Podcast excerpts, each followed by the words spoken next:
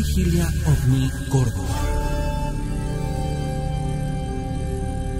Mirador Cervantes y Lozada.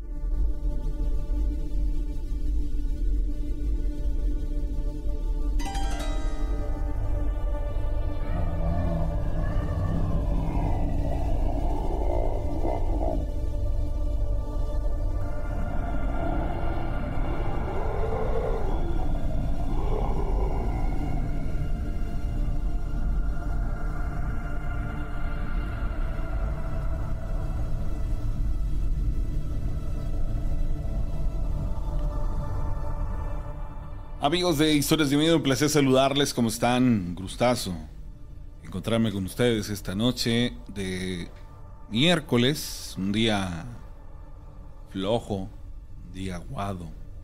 Ah, es cierto. Nada para recordar cuando estaba yo en la radio. Así siempre les decía, ustedes creen, era yo un barbaján. Siempre que, era miércoles en la radio yo les, les, les, decía a la gente, les decía, buenas noches, bienvenidos al miércoles, el día más flojo, el día más aguado de la semana. era yo un barbaján y no otra cosa. Me da mucho gusto estar con ustedes, saludarlos en esta noche, estar con ustedes transmitiendo después de las últimas 24 horas de mi vida a nivel familiar, a nivel personal y de 10 años a la fecha en historias de miedo, se los puedo asegurar que a partir del el día de hoy y en adelante, si a mí me contaran, o más bien si a mí me preguntaran cuál es el suceso, cuál es el hecho, cuál es la circunstancia más increíble que has vivido dentro del ambiente de este contexto, tiene que ser lo que ocurrió el 26 de abril del 2022. Pero se los voy a revelar hasta el rato. Ya cuando sean como las once y, media de la noche les voy a platicar qué pasó, qué ocurrió, por qué ya no me conecté. Lo que sí les puedo asegurar es que jamás había yo experimentado algo en este nivel. Ya estaba yo encaminado, ya había una línea que se iba a seguir, una línea que, que pues de alguna otra manera en algún momento nos íbamos a topar. Pero nunca me imaginé vivirlo o experimentarlo exactamente como, como nos pasó y sobre todo que tuviese la, ese alcance tan... tan... tan así. O sea, ahí sí le, la, verdad sí me, me, me dio no sé qué el día de, de ayer fue muy significativo. Y el día de hoy, o más bien toda la madrugada del día de hoy, fue de, mucha reflexión, de mucho. de mucho de muchas preguntas. De pronto ahí le, escribí a, a, Oscar y le dije, amigo, yo te tengo que platicar esto porque las personas que pelean la evidencia, en justa razón, de pronto no, no se les puede evidenciar, pero ahora yo puedo platicarles algo que, que experimenté a un nivel muy increíble. Gracias a Dios todos estamos bien, gracias a Dios todo regresó a la normalidad, pero sí es muy significativo. Soy César René Morales La Rana y hoy le cuento y le, le digo que hay dos, dos etapas en las historias de miedo. Del 26 de abril para atrás y lo que venga de hoy 27 hacia adelante porque es un punto referencial de un suceso muy, muy en particular, pero ya les, ya les platicaré qué sucedió más tarde, ¿sale? Le mando saludos a mi amigo Armando Israel Sánchez Escavilla hasta la ciudad de Mérida, Yucatán. Ahorita me voy a conectar con él.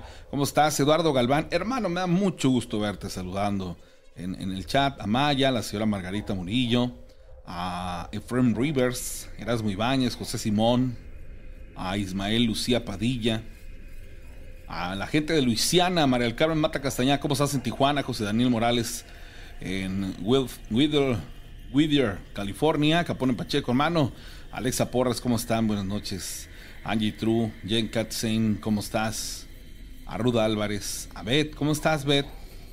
A Héctor Rafael Marcelino Carrillo Montiel, buenas noches desde Coaxacualcos, Veracruz, gracias. Yuridia Torres, Collector and the Monster Crew, hermano, ¿cómo estás? A Juan Torres, a Arqui Viveros, ¿cómo estás, Arqui? A Leo It, a Margarita Murillo, a la señora Chicharrón, ¿cómo estás, señora? Ana Laura Herrera Montes, Anita Quiroz, ¿cómo estás? Me da mucho gusto saludarte en Nápoles, Florida. Saludos a Camila René que están descansando en casita. Muchas gracias. Anita, me da gusto saludarte. Finanzas ABC. A Arrael Urbano. Al buen Orlando, ¿cómo estás? Sí, estuvo bien cañón, amigo. Bien, bien cañón. Vicente Sánchez, saludos. Este. Alexa Porras, Alma Perdida, ¿cómo estás? Alma Perdida, me gusto saludarte. Y, bueno, pues ya iniciando el, programa, ahorita nos vamos al, al, contexto de ello. Tengo varias cosas que platicarles, varias cosas que, que hacer esta noche. Les saludo, ahí váyanme poniendo donde me ven, me da mucho gusto poderles saludar.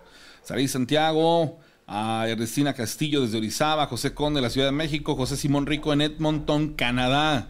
Antonio Martínez en Nuevo Laredo, Chorri Sánchez en Refugio Oaxaca, Miriam Mesa desde Los Álamos, Jesse Ruiz, ¿cómo estás? Dani Escudero desde Odessa, Texas, gracias. A Jonathan Zaragoza en Monterrey, Raimundo Brito, Valeria Sánchez desde California, Antonio, este, Naye Celis, a Héctor Francisco Salcedo Galindo en Atotonirco, El Alto, Jalisco, Luisa de Martínez. Bueno, pues ahí están ya los, los saludos. Con todo el gusto del mundo yo los saludo y ¿sabe por qué? Porque siempre es un placer contar con, con su amable presencia. Y bueno, esto que les voy a platicar me llamó mucho la atención. Lo compartieron el día de ayer en, en el Telegram y, y me pareció algo bastante interesante. Lo compartió Morningstar es, es un usuario que así aparece y dice lo siguiente, lo compartió en Telegram y ahora se los voy a platicar a todos ustedes. Dice, el hombre del niño en cruz, dice Victorio Guerrero, conocido durante toda su vida como el hombre del niño en cruz, en la muñeca fue visto a lo largo de los años como el héroe indiscutible de los habitantes de Zorratierna, a quienes les llenó el corazón de glorias, triunfos, alegrías y satisfacciones. Una vez como pulseador de cantinas, pobre y de tabernas de jubilados y otras veces como pilador de bares de golfas santas, calles solariegas y plazas de ferias. Hasta el día en que fue vencido limpiamente por un gitano aventurero, domador de palomas mensajeras que lo derrotó en, lo derrotó en pleno sol caliente a paso de trompadas ante la abigarrada multitud que gritaba y hacía esfuerzos con la mandíbula apretada para que su bizarro paladín no besara el suelo de la infamia. En Zorratierna, un poblado de campesinos honestos y apostadores de quimeras, olvidado para siempre en los confines del mágico Caribe colombiano, y que años después sería borrado de las telarañas de la memoria por una de esas crecientes caprichosas y desaforadas del río, como en tantas y tantas otras poblaciones, mucha gente se hizo millonaria con las victorias y triunfos que a trompadas físicas realizaban estos gladiadores que tenían la virtud de tumbar con el puño la culata de una casa. Así llegó el hombre del niño en cruz. Era lo único que le decía la gente. Con el paso de las lluvias y las crecientes, Victorio Guerrero, el hombre del niño en cruz que hizo y ganó más de dos mil peleas hasta la mañana infausta, de aquel domingo ingrato siempre estuvo bajo la severa vigilancia del padre Justo López, un antioqueño de sangre campesina que desde el día en que perdió una apuesta en plena misa, vio a Victorio con una, como una mina de oro inexplotada. Dice, te haré millonario, le dijo al oído, y así lo hizo. Pero solo se enriqueció él y la califa de apostadores que lo seguían. La fama de Victorio Guerrero fue tan grande que su nombre le mió el caballete de la leyenda. Era el primer invitado a las fiestas de las corralejas y a las ferias del ganado para garantizar el éxito de las mismas. Y según él mismo contaba, un, un orfebre de Mompox fue quien le metió en el antebrazo el niño en cruz, que había hecho de una higa sacada del espinazo del olivo un Viernes Santo.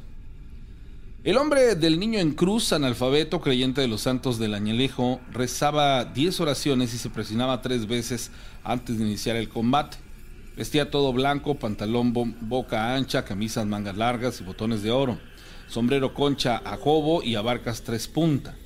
Fumaba tabaco traído de Ambalema y se alimentaba de coyogos de ciruelos y flores tiernas que guisaba en jugo de limón pero a pesar de la fuerza con la que podía desnucar un caimán de aguja o arrancar con todo y raíz una bonga milenaria, nunca pudo sobreponerse al postre de la felicidad que lo prodigaba una mujer en el horno tibio de los placeres. Dice, ¿por qué yo tengo una niña que vence su niño en cruz? Decía sonriente Yanía Revelo su esposa. Dice, aquí la historia del hombre que tenía con muchos otros de su época un niño en cruz en la muñeca y que dirimiría sus cuestiones no a bazucazos, sino a puño limpio, y que una mañana de domingo trágico cayera vencido para siempre por un gitano aventurero, domador de palomas mensajeras, que jugó mejor los dados de la suerte.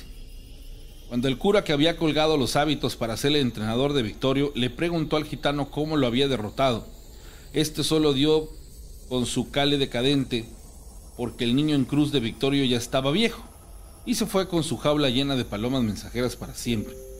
Según cuenta la leyenda, Victorio aun cuando ya era bastante entrado en años seguía siendo invencible hasta aquel día. Una tarde en un poblado Victorio estaba haciendo de las suyas, acababa de despachar a tres o cuatro contrincantes tanto en las vencidas, siendo fuerzas como a los puños, y según parece también había despachado a alguien con una navaja. Sin embargo, en ese momento aparece sobre de una de las calles un hombre joven de apariencia ordinaria y lleva consigo una jaula llena de pájaros. Es un pájaro, es un gitano pajarero, un hombre que va de pueblo en pueblo vendiendo pájaros, pájaros cantores que las personas coleccionaban y que guardaban en sus casas. Así que este sujeto va con su jaula y se detiene por ahí y entonces lo reta. No es un sujeto impresionante, no es alguien conocido, es más bien una persona común y corriente y lo retó a golpes. Victorios que ya lleva varios días de no tener ningún inconveniente en uno más, apuestan. Numerosas personas comenzaron a reunirse alrededor y todo el mundo estaba expectante porque seguramente lo iban a despachar de dos manazos. Cuando comienza la pelea, sin embargo, algo no estaba bien. Rápidamente se hizo notar que Victorio Guerrero el gran campeón estaba herido a los primeros puñetazos que el gitano le había dado en la cara. Esto era algo que nunca había ocurrido y acto seguido de un fuerte puñetazo directo a la cara, Victorio cayó al piso. Se incorporó rápidamente y intentó colocar un par de jacks y soltó un rotundo golpe. El gitano, que ni siquiera pestañaba, después se arremetió con la izquierda dándole un puñetazo en el estómago, suficiente como para sacarle el aire o matar a alguien, y el gitano ni siquiera pestañó porque este le respondía con golpes cada vez más fuertes. Victorio se levantaba del suelo y, del suelo y volvía a caer por él. Volvía a caer terriblemente aturdido. No podía inclusive ya levantarse porque se encontraba noqueado, se quedaba ahí tirado intentando hacerlo, pero cada vez que lo intentaba cae y vuelve a caer hasta que finalmente lo declararon derrotado. Ahí sentado en el piso, el gitano se acerca para ofrecerle la mano en señal de pelea justa. Victorio le da la mano y acepta que fue derrotado por aquel joven, pero le pregunta, ¿cómo lo hice? ¿Cómo lo hizo? El gitano se acerca y le dice, ¿cómo lo hiciste? Ah, bueno, porque yo tengo un niño en cruz. Tengo un niño en cruz y el gitano se, el gitano se ríe mucho y le dicen, yo también, pero el mío es más joven. Acto seguido toma su jaula de pájaros y se va. Supuestamente este es el nombre que se le da al tatuaje que tienes que ritualizar para tener inmunidad y fuerza sobrehumana llamada niño en cruz. Y toda esta historia recae en algo que a nivel cultural aquí en México y en ciertas eh, culturas, mientras algunos hacen un tatuaje de una cruz y lo ritualizan aquí, para que nadie te haga brujería y siempre tengas el poder y el dominio, te tienen que cruzar las venas. Cuando yo leí esta historia, dije, ¿qué similitud con esto de que te crucen las venas para que seas inmune a los aspectos estos de la brujería? Y me llamó muchísimo la atención. Vean ustedes cómo en diferentes culturas sí existen ciertas acciones que nos pueden proveer de esas habilidades sobrehumanas. Pero aquí, ¿qué cosas son las que se involucran? La fe, la magia, la fe y la magia. No lo sé, pero desde que lo leí lo recordé y de pronto me pareció algo impresionante. La historia del niño en cruz. Dice, eran como las 5.30 de la mañana, mi esposo y yo estábamos dormidos cuando se quebró un envase de vidrio, pero como si lo hubieran arrojado con mucha fuerza. Pensamos que era alguno de nuestros gatitos que quizá por accidente había tirado un envase. Mi esposo se levantó y encendió la luz y en la sala había un vaso de veladora color verde que se había quebrado y hecho mil pedazos. Hasta ahí ustedes dirán, bueno, quizás se cayó solo. La cosa es que nosotros nunca hemos comprado una veladora con vaso de ese color. Uno de nuestros gatos solo estaba sentado en una esquina mirando como con miedo.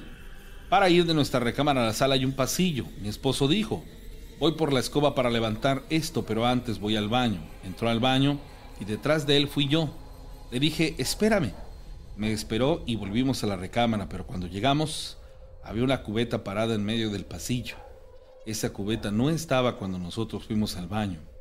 Eso ya se nos hizo raro porque esa cubeta estaba en la esquina de la sala antes de aparecer en el pasillo. Entonces mi esposo tomó su navaja pensando que a lo mejor alguien se había metido a la casa, en donde está el área de lavado, tenemos un mueble donde guardan el jabón y todo eso, y ese mueblecito tiene llave. Pero cuando mi esposo llegó a esa parte, la puerta de ese mueble estaba abierta totalmente.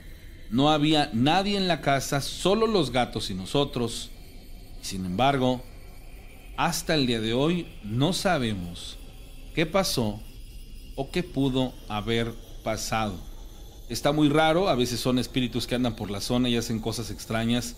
Y una vez despertaron a toda mi familia encendiendo un estéreo a todo volumen. Lo raro es que el estéreo tenía que aplanar, se le tenía que aplanar un botón hasta el fondo para que encendiera. Como nosotros lo sabemos, este tipo de sucesos, de sucesos, este, son de pronto bastante interesantes, bastante increíbles, porque no sabes a razón de qué este tipo de situaciones llegan a, de pronto ocurrir. Entonces ahí es cuando dices, Dios, ¿qué pudo haber eh, pasado? ¿No? Entonces, no sé, tantas y tantas cosas, señoras y señores, me da muchísimo gusto saludarles y el día de hoy les tengo un programa en donde vamos a platicar con Gabriel Martín Loesa. Él es hijo de una persona que fue contactada y temas como las Pleiades y todo esto van a estar involucrados. De pronto es muy interesante, señoras y señores, porque pues hay muchas cosas muy interesantes en este mundo de, de este índole y de pronto llaman muchísimo la, atención. Entonces, primero que nada voy a enlazar la llamada telefónica con mi amigo Armando. Armando se encuentra hasta la Blanca Mérida, Yucatán, que la otra vez estábamos haciendo ahí una, una plática acerca de que si para el descongelamiento de los polos para el 2035 se supone que técnicamente ya esta hermosa ciudad Mérida desaparecería del mapa. Me llamó mucho la atención porque dije, Dios mío, ¿Qué tanto hay de cierto en esto, no? ¿Qué tanto hay de, de, realidad o de verdad? Hola Armando, ¿cómo estás? Buenas noches, gusto saludarte. Hola, ¿qué tal? Buenas noches, estimado amigo. Me da un enorme placer saludarte. ¿Cómo has estado? ¿Qué, qué, qué tal tu semana allá por, por la Blanca Mérida? Pues bastante bien, solo que el calor está apretando rico por aquí. Ya te imaginarás, sensaciones térmicas de arriba de los 40 grados, así que está bastante bueno. No, hombre, es una, una cosa bárbara, entonces tienes toda la razón. Oye, voy a intentar contactarme con Gabriel Martín Loesa y lo voy a hacer en, en, este instante, lo voy a intentar este, llamar. Él en estos instantes ya está eh, conectado. Y me gustaría, amigo Armando, que tú nos dieras pues la antesala de esta situación que yo platiqué al principio del programa para que nos pongamos en contexto. Así que te escuchamos. Claro que sí, pues muy buenas noches a toda la audiencia. Ahora, como bien comentabas, el, esta persona, Gabriel, él es el hijo de, pues, de un señor que tuvo la fortuna, si así lo podemos decir, de haber sido contactado por seres que no son de este mundo, pues. Pero todos escuchamos sobre los famosos contactados, así como de los abducidos. Y lo que normalmente uno siempre piensa es que, bueno, alguien que tuvo la suerte o porque tenía un don y pues ocurrió que se le presentaron pues los seres que hayan sido, ¿no? Ya que sabemos que hay de diferentes razas como comúnmente se les suele decir. Ahora bien, voy a tratar de no mencionar mucho porque quiero que, pues ahora sí que el hijo, el, propio hijo lo cuente, pero esto no es tan así como uno lo pudiera pensar.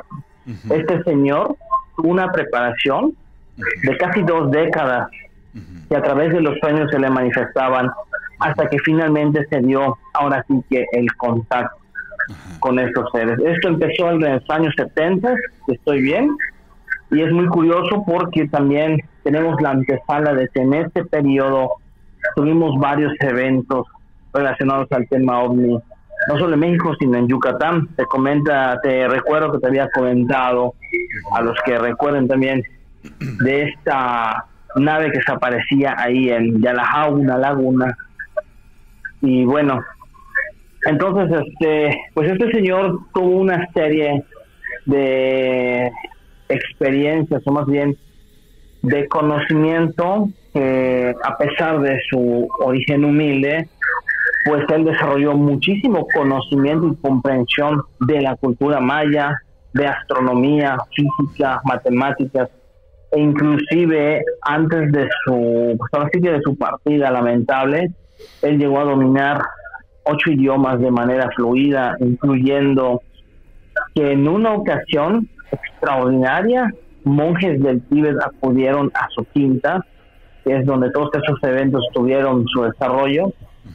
Y pues ahora sí que de manera extraordinaria, porque esto no fue algo de que los hayan invitado o que el lugar fuera públicamente conocido.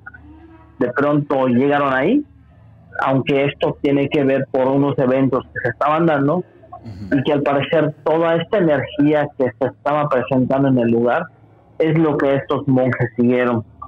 Y esto lo corroboré también con, este, recordarás al amigo Leonel, el energético, de que los monjes tibetanos son humanos con la mayor capacidad de manejo energético en el mundo.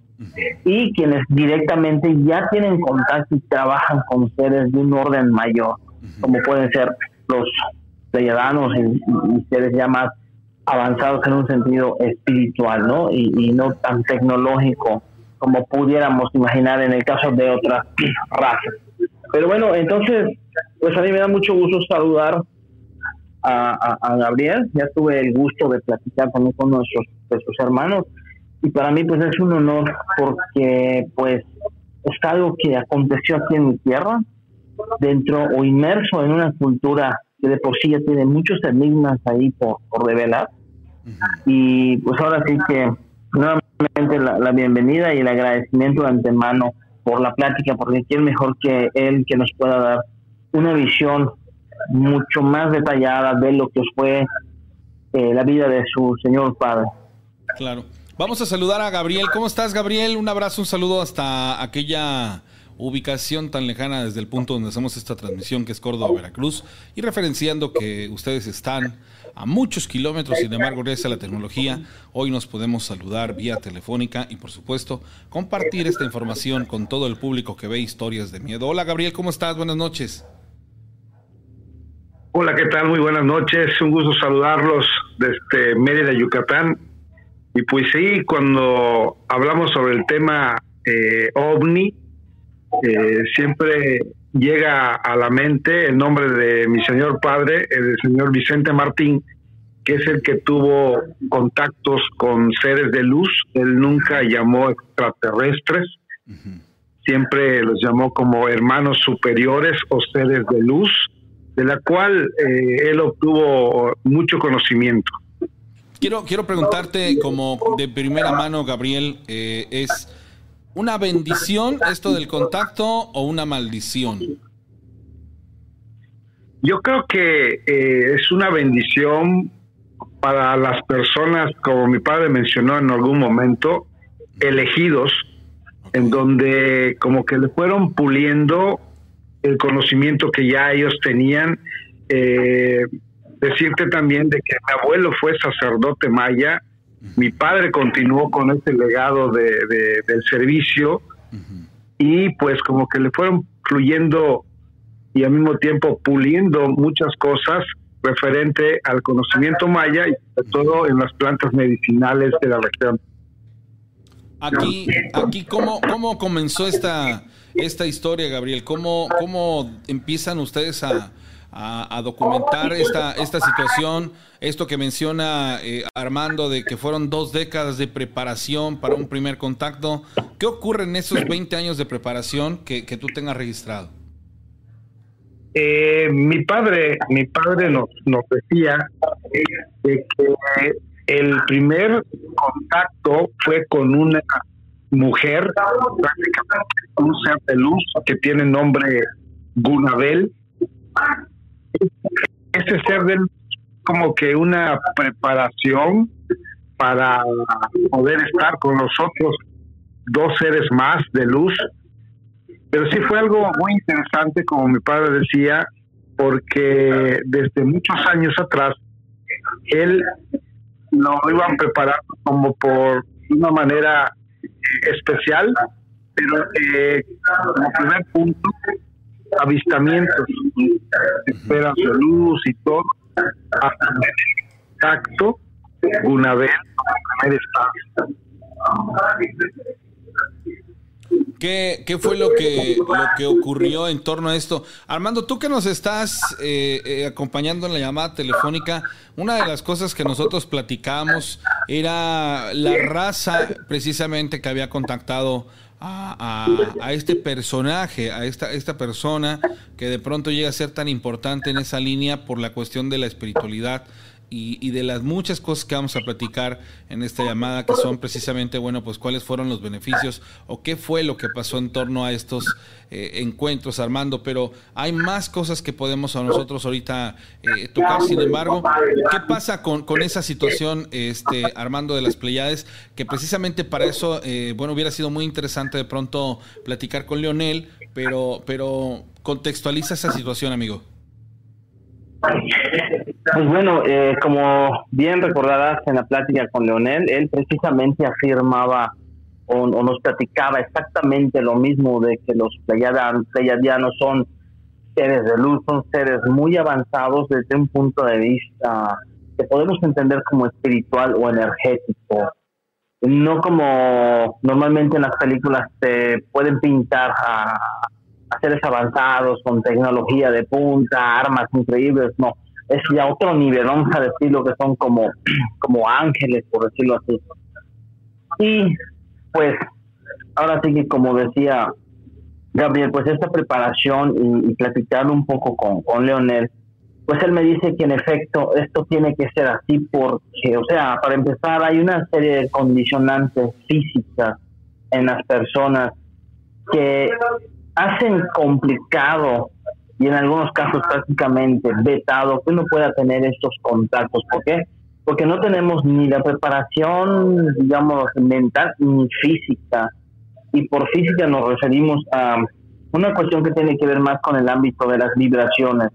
Entonces, si nosotros estuviéramos en un nivel vibracional muy alto, sea, muy positivos, y que esto fluyera y nosotros este, comprendiéramos nuestro lugar, digámoslo así, en, en este mismo contexto del universo, sería un poco más fácil o más sencillo que este tipo de seres se nos pudieran presentar. De ahí el por qué en parte no se le presentan al mundo como tal, porque pues lamentablemente o positivamente esto no es eh, para cualquiera, aunque en muchos en muchos casos se ha dicho o se ha registrado entre los mensajes que dejan es que va a llegar el momento en que este contacto se va a dar, o más bien ellos ya se van a presentar ante toda la, humanidad. Entonces, en la preparación de este señor, pues obviamente él tenía que ir comprendiendo muchísimas cosas. Y como decía, este, esta, este, este, este personaje o esta, esta hermana ascendida o, de mayor nivel, que sería alguna vez, viene, eh, por lo que tengo entendido, a enseñarle en primera parte y principalmente la comprensión de los idiomas, principalmente. Luego está el otro ser, que es Rabí, que él viene a enseñarle sobre la cultura, sobre las ciencias, por así decirlo, exactas. Y es donde ahí eh, don, don, este, pues Vicente empieza a comprender más tanto lo que es la cultura maya en todos sus ámbitos, como todo lo que es el detrás de comprender cómo y por qué se hicieron las pirámides, qué representación tiene, por qué los alineamientos, y que de hecho ahí en su quinta, en su casa, él tiene un mural donde tiene muy bien representado muchos ciclos o fases, pero estamos hablando de ciclos que son de muchísimo tiempo, o sea, dimensiones de tiempo que son bastante amplias. Y como estos ciclos pues tienen cálculos perfectos y exactos.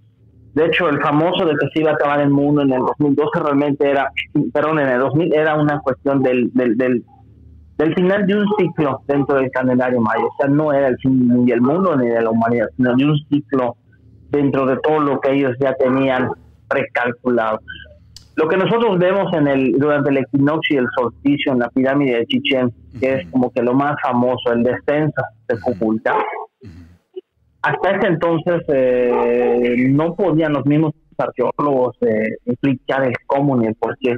Y en este mural, pues ya lo vi y me lo han explicado, se muestra con una claridad y una facilidad cómo se ve esta situación y que tiene que ver con una comprensión del movimiento de los astros, de dónde sale, dónde se oculta el sol en, en determinados días y cómo de allá ellos van trazando unos puntos, o más bien colocando los puntos en lo que es un círculo, en el que ellos empiezan desde el punto medio y cómo luego de ahí se van tirando los trazos que van a dar la posición de lo que es la pirámide. Y todo esto a su vez tiene representación, como bien ya se dice, con, con, con ciertos ciclos. En una parte del mural, de hecho, se ve con un ser que se supone que es un dios o el dios, está arrojando semillas a la tierra, que son las semillas de vida o lo que va a germinar, hacer germinar la vida. Sin embargo, la configuración de estos, de estas aparentes semillas es curioso porque a simple vista pues uno piensa que está tirando algo que parece maíz, pero resulta que realmente cuando uno ve la imagen, realmente tiene una configuración particular que viene siendo la constelación de Orión y todo esto tiene un porqué. Y si hacemos un poco de memoria, pues podemos notar que, por ejemplo, las pirámides de Egipto tienen una alineación con este grupo de estrellas, lo mismo que algunos lugares de aquí. Entonces, sí, coméntame. No, no, no, no. hasta ese punto eh, quería yo eh, preguntar, digo, después de eso que nos estás platicando, eh, es importante, por ejemplo, preguntarte, ¿tú tienes alguna fotografía de este mural para que también más adelante se lo podamos compartir al público? Sí. Ah, bueno, entonces para que se, lo podamos, compartir. Ahora, retomando el, tema con, con Gabriel, que, que, nos está acompañando y que, bueno, pues vamos a centralizar aquí el, el, el, concepto de, de, por qué fue elegido. La, la, siguiente pregunta, Gabriel, sería, ¿qué te dice, o más bien, qué te dijo tu papá de por qué fue elegido? ¿Por qué, por qué él estaba de alguna otra manera en esa línea, ¿no? De, de, de ser contactado y que tenía que primero que ser preparado él, me menciona, me menciona de que a él escogen eh, porque él tenía te voy, a, te, voy a, te, voy te voy a interrumpir Gabriel. No seas malito. Si alguno de ustedes dos tiene la transmisión del programa en vivo les pido que se concentren en la, en la llamada y le bajen todo el volumen porque estamos retroalimentando. Si Armando estás escuchando el programa, necesito que le bajes todo tu volumen. Porque ya, no entendemos nada. A ver. Bájenle el volumen a su transmisión. Estamos esperando Yo estoy checando la transmisión, pero a ver, dame un segundito, a ver. Si, si tú entras a la transmisión, se escucha claro el audio. No, no debes de entrar a la transmisión porque entonces este, eh, ahora ya estamos bien. Gracias, biólogo, te agradezco. A ver, ahora continúo, Gabriel. Entonces, ¿por qué fue, por qué fue seleccionado este, tu papá en este aspecto? Eh, él me comenta desde que con, con mi abuelo, eh, pues ellos, pues como sacerdotes mayas, eran unas personas que tenían conocimiento, podemos decir, amplio conocimiento en plantas medicinales, en pues en mover mucho lo que es la energía y todo. Y desde ahí eh, mi padre tuvo el primer avistamiento como unas esferas luminosas, es donde él se empezó a llamar mucho la atención. Y ya después dijo que tuvo el primer avistamiento con una persona que mide aproximadamente más de dos metros, eh, tomando en cuenta de que mi papá era una persona alta. Entonces, eh, como dos metros, lo preparan y le empiezan a mostrar de la importancia de preservar y cuidar los recursos naturales que tiene el planeta.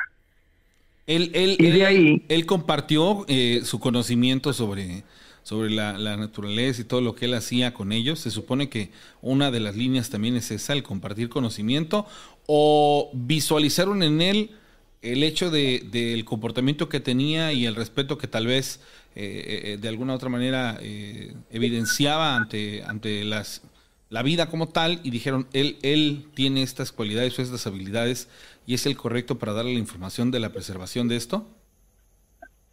Sí, sí, sí, definitivamente, definitivamente, este, le transmitieron ese conocimiento. Mi padre estuvo transmitiendo también mucho conocimiento de lo que ellos le, le decían pero desafortunadamente estamos hablando en los ochentas, en los noventas, donde a él lo tildaron como el loco Martín, porque pues decía, bueno, ¿cómo este señor que su nivel de estudios era tercer grado de primaria y nos esté hablando de cosas de astronomía, de numerología?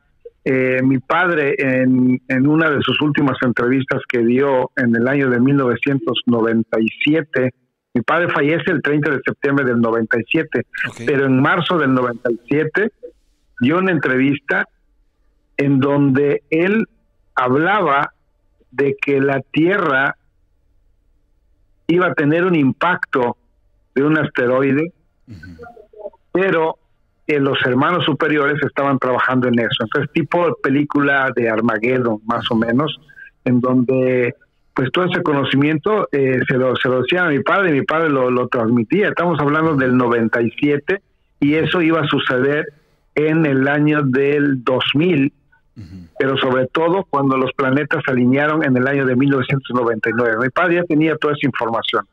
Aquí, aquí hay dos cosas que te quisiera preguntar. Punto número uno. Eh, esta, esta raza, la de las Pleiades, que bueno, fue con quien él tuvo el contacto, al momento de, evidenciarse ante él y él pues contextualizar todo lo que, lo que estaba experimentando, de pronto a usted les comparte como dentro de su conocimiento como si ellos fueran una especie de guardianes, defensores de nosotros, la raza humana? Es correcto. Eh, eh, mi padre llegó a mencionar de que ellos estaban protegiendo de alguna manera a la tierra como raza. Ok. Y, la, siguiente. Entonces, ajá. No, te escucho, te escucho. Sí, sí, sí. Y la, y la siguiente pregunta. Entonces, ajá, adelante. Entonces, cuando él, él menciona eso, él empieza a decir y, al mismo tiempo transmitir a la gente, pero te digo, desafortunadamente, en ese, en ese tiempo no había tanta tanta información y todo, en donde simplemente le decían, no, está loco don Vicente y no podría ser y todo, pero mi padre ya sabía que la Tierra iba a sufrir de alguna manera algún impacto en el año del 2000 y mucha gente relacionaba como fin del mundo para esas fechas.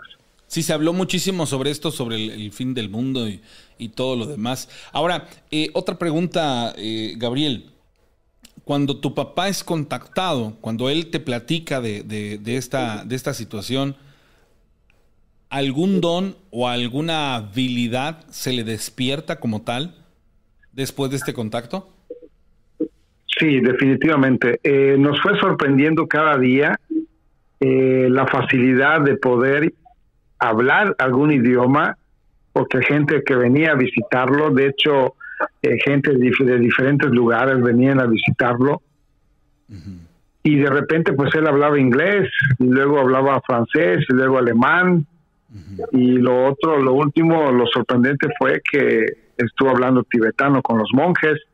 Pero la, una de las cosas de que eh, mi padre podría, podía describir a una persona solamente con mirarlo. Y eso dijo que esos seres de luz le transmiten de alguna manera. Yo, yo siento, porque también yo le pregunté eso a mi padre. Eh, mi padre tenía despierto muchas cosas eh, en donde él podía eh, moverse con facilidad. Y siento que esos seres de luz que llegaron a contactarlo, como que le pulen más ese conocimiento y de alguna manera fue sorprendiéndonos cada día. Él, él practicaba que una especie de teletransportación, de omnipresencia, de él se, se, se dividía, eh, no sé, o sea, en cuestiones... Ajá. Él hizo una, una silla de descanso o de meditación en donde él en una ocasión dijo que se podía mirar a sí mismo e incluso poder estar en un lugar al mismo momento que estando en la quinta físicamente. Ok, aquí le, como, un, como un viaje. Ajá, como si fuera un desprendimiento. Este, esta situación, por ejemplo, que tenía el papá de Gabriel, que fue contactado por la raza eh, de, los, de las Pleiades, Aquí les va algo, algo, algo interesante. Eh, el Arquiveros, por ejemplo, nos platicaba de un, de un sacerdote que tenía la habilidad de curar y que a nivel astral él viajaba, a nivel espiritual, llegaba, llegó en, en aquella ocasión, llegó a la casa y dijo, necesito que le den esto a la persona, yo ya vengo en camino y a las tales horas de la mañana llego aquí. Eh, igual es que en la línea de, curar y todo lo demás. Sin embargo, esta persona eh, eh, es hacia un concepto mágico, no fue por un, contacto con seres de otro planeta. Sin embargo, en lo que Gabriel nos está platicando, su papá fue de alguna u otra manera preparado, después de ser preparado fue contactado por esta, por esta raza y se le dieron ciertos dones. Ahora, esos dones él, cuando él se sentaba a meditar en esta silla, ¿a dónde iba? a lugares en donde lo necesitaran, a curar personas, a visualizar otros terrenos. ¿Qué es lo que, lo que pasaba pues con, con esta situación?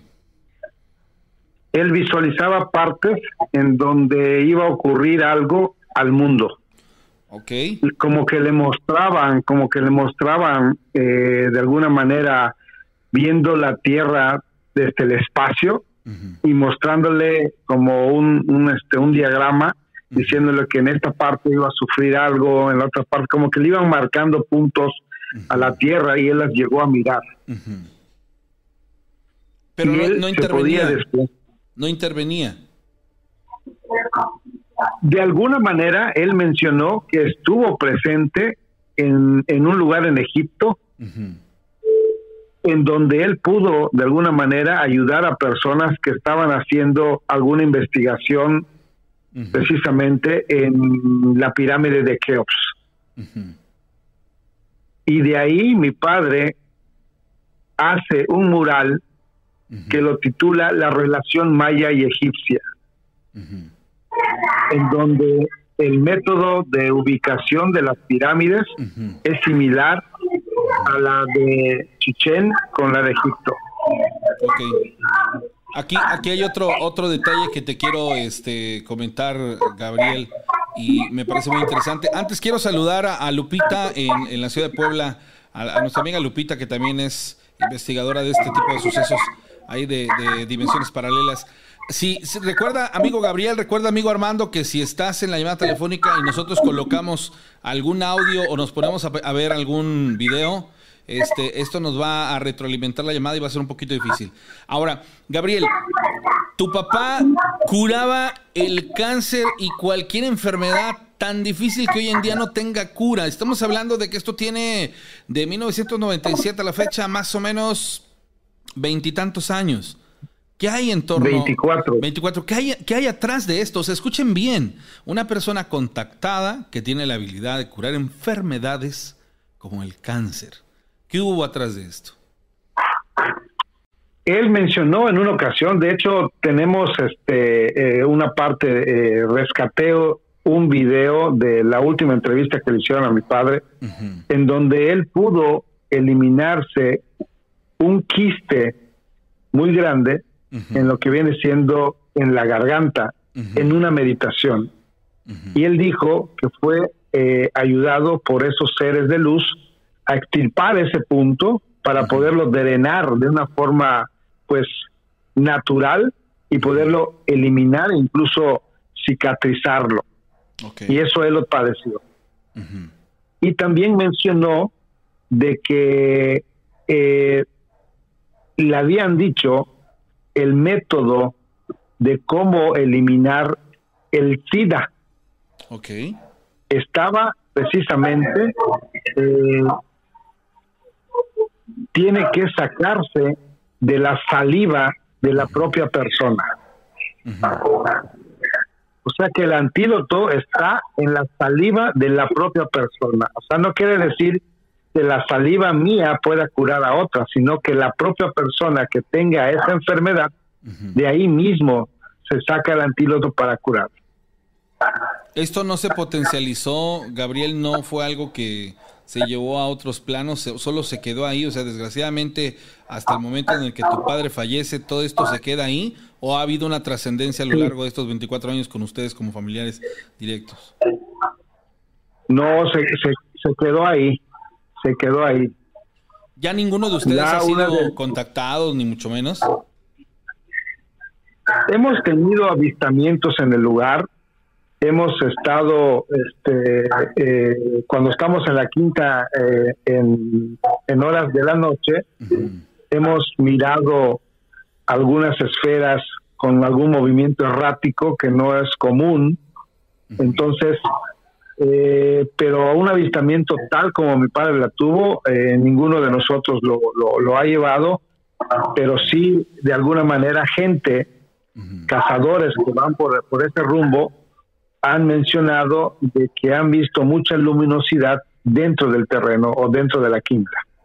Aquí hay un, detalle también a, considerar, Armando, tú que estás ahí escuchándonos, me llamó mucho la atención del, documento que me, me, facilitaste, la parte del argentino que fue a la finca y que en la, digamos así, en la pirámide que, que tenían sobre el tanque de agua, ¿Pudieron ellos, más bien el equipo de, esta persona argentina, constatar el día que se hizo lo del equinoccio, cómo se referenció lo que estaba ocurriendo en Chichen Itza en ese momento en la réplica que tenían en esta finca. Armando, tú, tú que has estado en el terreno, que has ido al lugar, ¿qué tan impresionante es esta parte? Bueno, pues impresionante la réplica, lo es si conoces la estructura de Chichen. Lamentablemente no te puedo hablar del, del, fenómeno porque no me ha tocado presenciarlo. De hecho, yo apenas lo conocí el día de, ayer, eh, el lugar, mm, ya. que pues, es algo que yo aplazado desde hace varios años, hasta que se dio la oportunidad. Sin embargo, en el mural, de hecho, allá en el, te, te, mandé este, los mensajes con, lo del mural, está, bueno, es que no es como que lo vean, a que realmente te lo expliquen pero cuando ves el mural, los diagramas, vamos a decirlo así, y te van explicando cómo es el, pues, pues, el cálculo pues de que permite hacer el, diseño y el tratado de la pirámide, es increíble porque es, tan sencillo y a la vez es algo tan increíble porque involucra mucho lo que es el observamiento de, de los astros en sí. Entonces esto por eso resulta tan fascinante, porque cuando tú ves la imagen, repito, es algo muy simple, ves un círculo, para empezar, con un punto en el medio, y luego vas poniendo uno, dos, tres, cuatro puntos que van a representar entrada y salida del sol en diferentes momentos, de ahí se empieza a hacer el trazo, y bueno, al final, con algo tan sencillo, te da todo para el posicionamiento y, y ahora sí que el poder construir la pirámide, pero además no solo es trazar y diseñar una estructura, todo, todo, todo, todo lo que representa está muy enmarcado en simbolismos. Y la verdad es, bastante, vamos a decirlo así, complejo, o sea, requiere mucha explicación. No sé qué tanto nos podría explicar Gabriel, pero te digo que no es lo mismo como estar y, verlo. Y efectivamente, la silla que él menciona es una silla de, bueno, es más bien una estructura hecha con piedras, no es una silla en el estricto sentido como la puedes imaginar, porque tiene una curiosa configuración. Y esto tiene un porqué. Sí. Este, se supone que toda la espalda, todas las vértebras, cuando te sientas de la, de la, de la forma correcta, queda perfectamente alineada. Podríamos decir que estás tan bien alineado que eso no solo representa físicamente, ah, bueno, estar sentado sobre una roca que se siente confortable, sino que al cuerpo lo que le hace es drenarlo, purgarlo de la energía negativa. Porque digamos que viene de arriba, ahí va hacia la tierra, la tierra y todos los elementos naturales ayudan a purificar, así como los cuarzos, por ejemplo, también a nosotros. Entonces esto también te permite esto. Pero son Lo piedras... que ahí también me comenta. Armando, pero son piedras, yo vi, viendo la imagen, son piedras eh, que no tienen un, una cualidad en específica, o sea, no son de alguna gema en particular, son piedras eh, que me imagino yo que fueron de alguna otra manera moldeadas, acomodadas, y sí, en efecto, amigos, eh, más adelante les voy a, compartir estas imágenes, es una especie como de camastro, en realidad, lo que, lo que se encuentra situado. Exactamente, es más como un es correcto.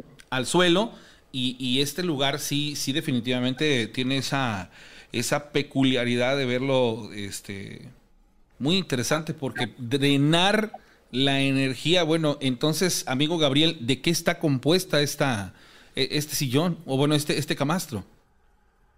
Eh, permíteme profundizarte un poquito más sobre eh, la silla. Sí, sí, sí. Eh, mi padre la orienta precisamente de norte a sur, que es como fluye la energía en el cosmos. Eh, está orientado cómo los astrónomos mayas ubicaron sus templos ceremoniales. O sea, el, polo astronómico es el que utilizaban para poder alinear. Y al mismo tiempo, los grados de inclinación que tiene el respaldo no es de una silla normal que tú dices 90 grados, sino que es de los 90 grados 33 grados más de inclinación y 33 lo relacionamos con el número de vértebras de la columna. Entonces, estamos en un ángulo de 123 grados. Y precisamente es el ángulo que tiene el chacmol. Entonces, para mi padre, el chacmol no fue precisamente en donde depositaban el corazón aún latiendo de los guerreros mayas, sino que simplemente era la conexión del cuerpo físico con el cuerpo espiritual, por la posición que tiene. Ahora, yo te, quiero preguntar, eh, Gabriel, Armando, tú que nos estás este, también escuchando y me llama mucho la atención esta parte, ¿este conocimiento se lo dieron estos, estos seres o fue a base de análisis? Me llama otra de las cosas que me llama la atención y para contextualizarlo, nada más para que vean ustedes profundizando un poco acerca de las habilidades de, de don Vicente fue una persona que ganó eh, fama en una época en la que no había redes sociales. Quiere decir que esta fama realmente se empezó a internacionalizar de boca en boca y entre colaboradores, expertos, investigadores que empezaron a llegar al punto y uno de los hechos o de los sucesos, y antes de regresar al punto de lo que estamos platicando, más impresionantes, es que pues lo puedo decir así, prácticamente sin nunca haber hablado con una persona que habla eh, cierto idioma, esta persona se encontraba con él y él entablaba una conversación de manera natural, como si él hubiese estudiado la lengua o el idioma. Y eso les resultó algo impactante ¿Por qué? Porque no estamos hablando de, idiomas base o de los que podríamos llamar eh, eh, ruso, chino, eh, no, no, sino por ejemplo, venían personajes, mencionaron ahí los monjes tibetanos, y, que estas personas se entendieron perfectamente con él. Ahora, todo este conocimiento, el de la silla y todo esto, don Vicente, a ti, este amigo, te lo comparte y te dice, esto fue lo que ellos me dejaron lo llevó al estudio, ¿qué pasó ahí? Él, él eh, le transmiten ese conocimiento de orientación y ubicación, ya que eh, él de esa forma también, él fue comprendiendo un poco más de la cultura maya, aprendiendo, de hecho, él podía eh, interpretar los jeroglíficos, porque él dijo que no se pueden traducir, sino que interpretar. Entonces, de ahí fue sacando mucha información que al mismo tiempo los seres de luz como que le, le, pues, le aclaraban de alguna manera el método, porque él, él le llamó eh, el método científico de ubicación de la pirámide, que es el mural que él plasma. Por eso es que él logra hacer una réplica, por eso es que él eh, con todo este conocimiento logra eh, colocar esta situación en, apremio de, del original o bueno, de lo que está en, en, en Chichen Itza y, este, y de pronto se hace toda esta, esta situación tan habilidosa. Cuando tú como hijo estabas en una etapa, vamos a hablar de adolescencia, ¿él ya te empezaba a platicar acerca de estas situaciones?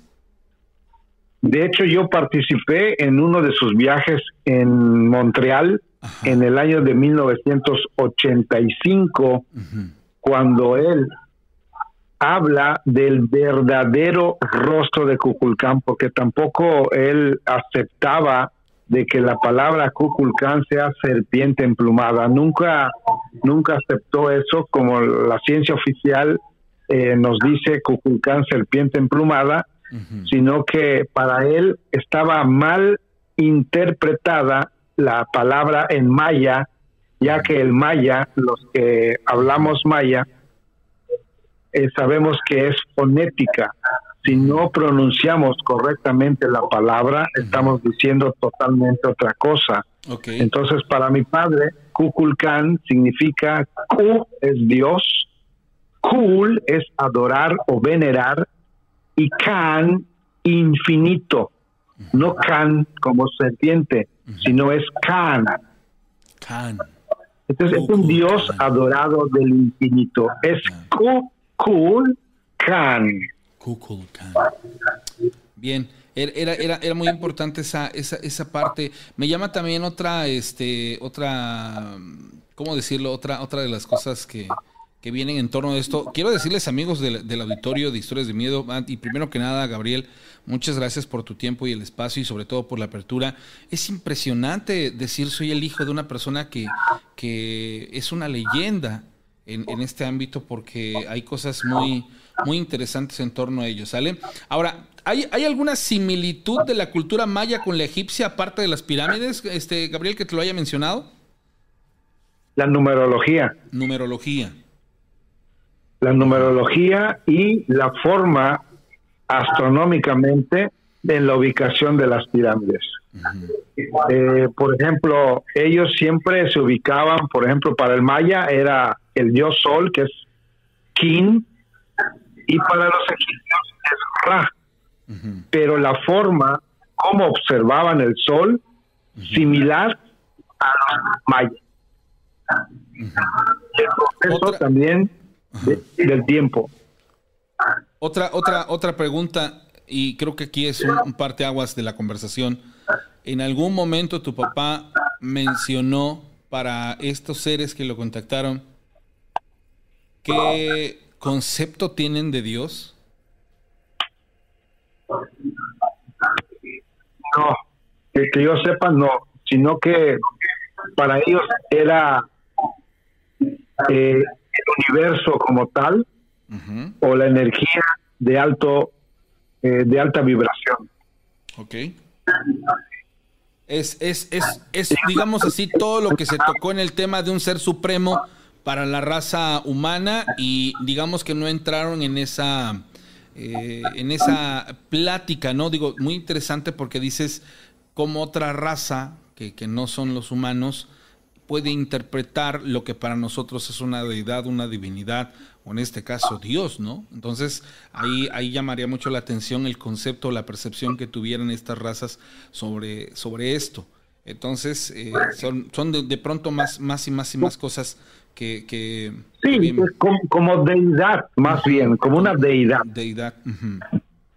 Hay, hay, hay, muchas cosas muy interesantes. Ahora, otra, otra de las cosas que, que pasan, pues, en torno a, esta eh, situación, eh, Gabriel, ¿me puedes, por favor, compartir cómo describe tu papá? Digo, ya sabemos que dos metros y todo lo demás, pero en algún momento tú tuviste oportunidad de platicarle cómo eran, no uno, sino en grupo, qué, qué, qué, qué, qué había en torno a la convivencia con estos seres. O sea, si, si eran distintas, distintos seres hablándole de distintas cosas, ¿cómo era esa convergencia de, de estar con seres de otro, de otro lugar, de, otro, de otra raza, y estos interactuando con él? en la interacción que, que, mi padre tuvo, porque yo igual le hice muchas preguntas, como creo que mucha gente de la audiencia se estará haciendo, cómo hablaban, qué les decían.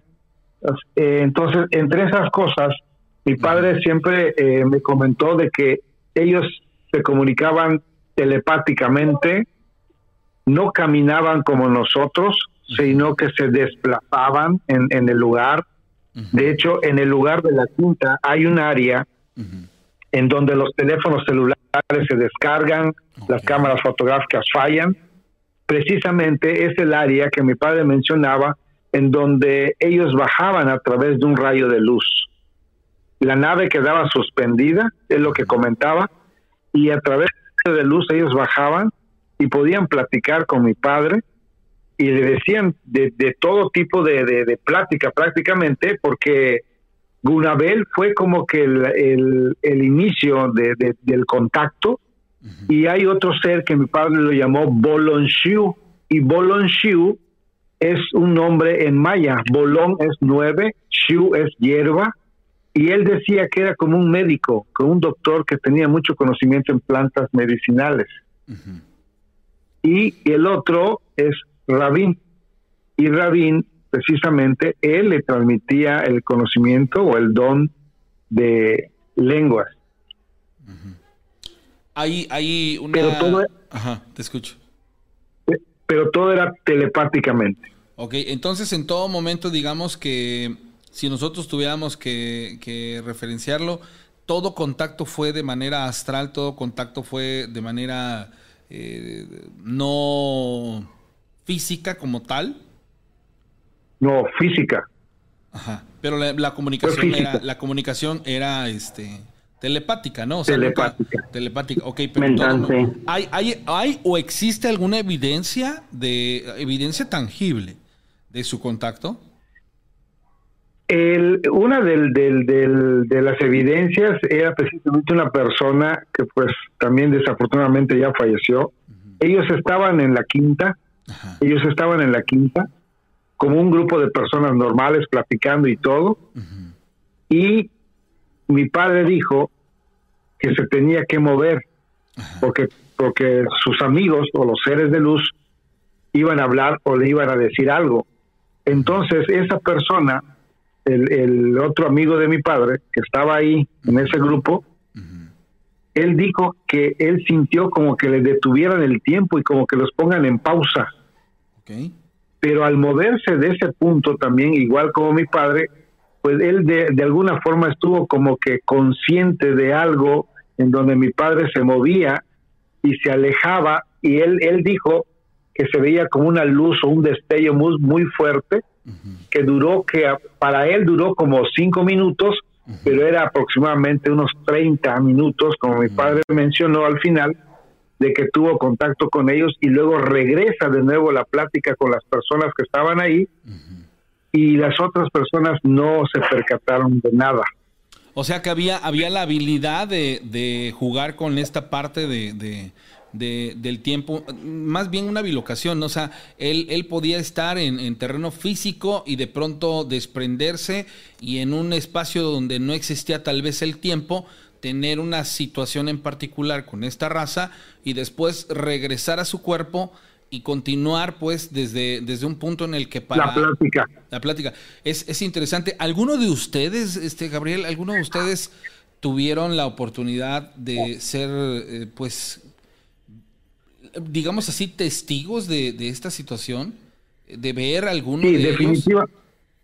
De, de ver, de No. ver algunos de ellos, no. ah, ok. Ujú. pero pero sí estuvimos más bien yo eh, yo soy el, el el el hijo número tres de cinco prácticamente yo soy el de en medio.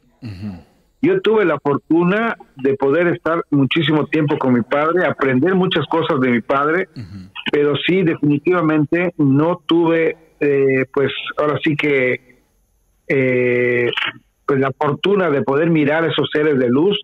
Yo tuve también preguntándole mucho a mi padre porque él, él mencionaba de piedras con las que él se podía contactar con ellos Ujú. frotándolas pero nunca me dijo qué tipo de piedras son, cómo son, si tienen algún color, alguna forma, si son cuarzos, nada.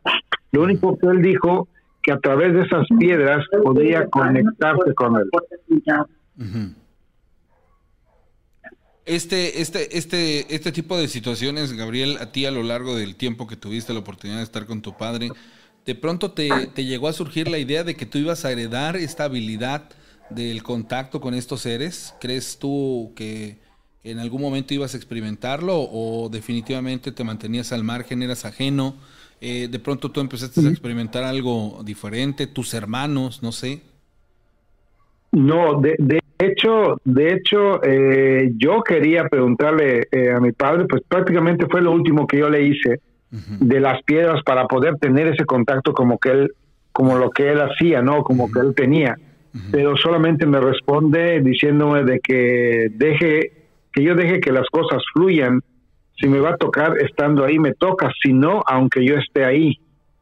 Entonces es una de las cosas que, que pues es una enseñanza que mi padre me dejó pero sí eh, de todo el tiempo de tener a mi padre, pues aprendí muchísimas cosas, que es lo que yo este, tengo ahora en, en, en la quinta, como poder ayudar a las personas, eh, poder describir también a las personas o ayudarlas desde cuando se sientan en la silla de descanso, de meditación, como mi padre le llamaba, sin conocer a la persona, yo puedo mirar el borde energético que tienen y de alguna manera ap- apoyarlos. Tu papá, tu papá, este, y ahorita ah, regresamos con esta parte contigo. ¿Tu papá eh, practicaba, era creyente de alguna religión?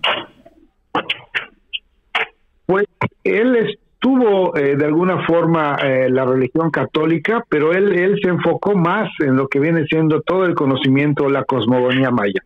Ya. ¿Hay, hay alguna, ah, hubo alguna plática en la cual te lograba describir estas naves? ¿Él algún día estuvo en estas naves? ¿Algún día lo, lo llevaron a conocer o algo por el estilo? ¿O solamente veía un objeto 50 metros arriba de su finca y, y de pronto veía cómo estos seres eh, llegaban para, para contactarse con él? ¿O él tuvo esa suerte de, de estar en, este, en estas naves? Él fue abducido consciente. ¿Ok? Él mencionó que él estuvo en las naves, pero no le permitieron hacer ningún ningún este tipo de dibujo o algo. Solamente se quedó en, en- en el recuerdo de su mente.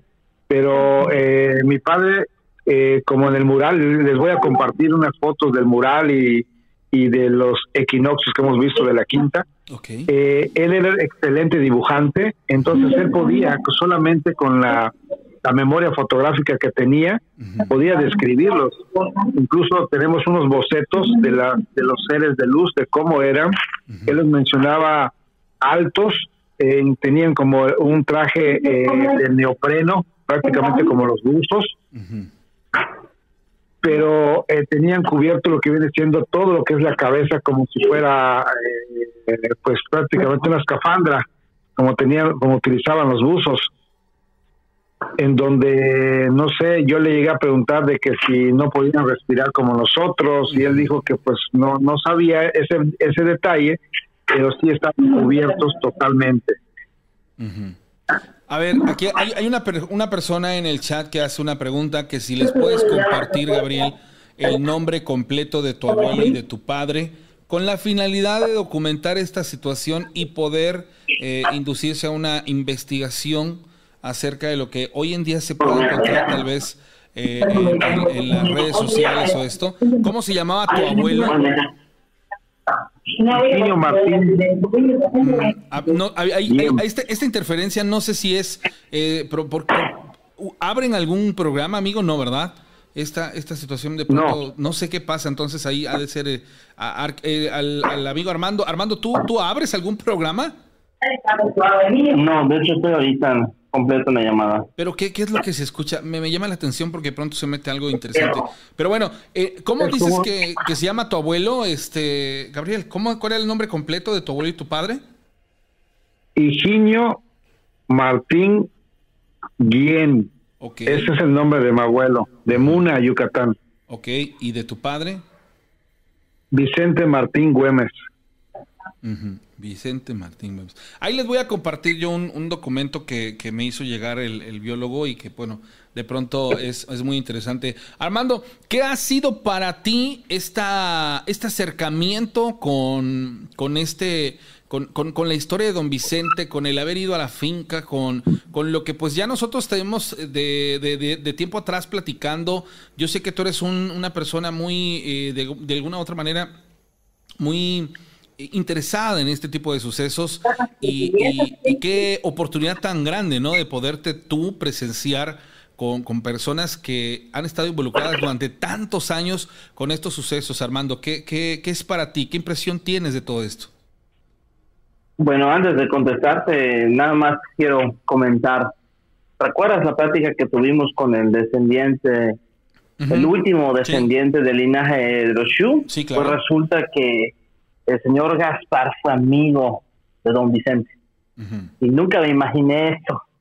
Y era, no sé qué tantas cosas habrán compartido, imagínate, todo lo que trae un lado por su linaje, su memoria y todo lo que representa o representó para nuestra cultura. Y ahora, eh, don Vicente, desde la otra parte, sí, dime. Perdón que te interrumpa, este, el señor Gaspar Chiu Cachón, sí, él estuvo, él estuvo en un equinoccio precisamente compartiendo eh, pues mucho conocimiento de la cultura maya ahí en la quinta en Nolo junto con mi padre. Exactamente, lo que pasa es que yo le había platicado anteriormente aquí a, al amigo este René y tuvimos la fortuna de platicar con, con, el hijo de, don Gaspar. Entonces, este, ¿por qué lo menciono? Porque para mí, por lo que él decía hace un momento, de conocer, pues ahora sí que me ha tocado conocer a los hijos de dos grandes personajes y que traen todo, todo, todo pues ahora sí que del linaje, no sé cómo expresarlo, o sea, es, es para mí una gran fortuna, como un tesoro, porque imagínate, este, te, digo, por un lado el legado cultural, por el otro hablamos de, de, algo que está como un poco más allá de, lo, de los límites, porque rebasa eh, de alguna forma, si así lo quieres ver, todo el concepto tradicional de nuestra historia. Estamos hablando de que si realmente nuestros antiguos pues predecesores, los mayas, tuvieron la influencia, así como don Vicente, de seres de otro mundo. Aquí tuvimos entonces la prueba fidedigna y digamos en términos del tiempo, pues que fue hace poco, hace unos 40, 50 años para acá. Si tomamos del punto de partida de que de su preparación empezó en los 70, no tiene mucho tiempo. Entonces imagínate que todo lo que hemos escuchado, de que los mayas tuvieron contacto con los extraterrestres y que de ahí en muchas culturas hay registros donde indican que tuvieron su contacto con seres de otros mundos. Eh, eh, esto es más que una clara evidencia de que no es algo descabellado. Ahora bien, para mí es un orgullo porque, aunque no tuve la fortuna de conocerlos en directo, y voy a hacer remembranza a, a Leonel, Tú decías ahí hace un ratito sobre esto. Bueno, más bien, este, no, nos comentaba que su señor padre a, Gabriel le, dijo que todo es como que a su tiempo. Efectivamente, eh, lo que es León, el maestro energético, él me ha dicho exactamente lo mismo, que todo es cuando llega su momento, no puede ser, o sea, este tipo de cosas no las podemos buscar, no las podemos como que presionar, o sea, yo quiero conocer, además está ahí Lupita, a lo mejor ella lo puede comentar, ella misma me, me, lo ha confirmado que así es, y no porque yo quiera ver un reptiliano, un pleiadano, un arturiano, pues no solo por el simple deseo, o porque tenga el dinero, o porque sea, no sea el más guapo, no voy a poder ver o algo así, o sea, todo esto obedece a otros factores que ya de por sí en, el, en la comprensión común no alcanzamos a visualizar las razones.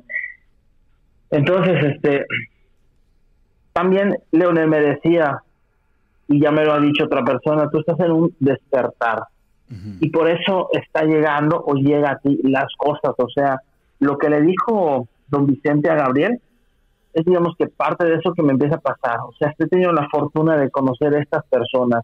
Hay una enseñanza, hay un camino a seguir. O sea, no puedo nada más llegar y saltarme la barda hay un proceso. En el caso de, Gabriel, como su padre le dijo, llegará el día cuando sea, digamos, el momento propicio digno, y esto en qué sentido, de que al final todos podemos ser o somos maestros de todos.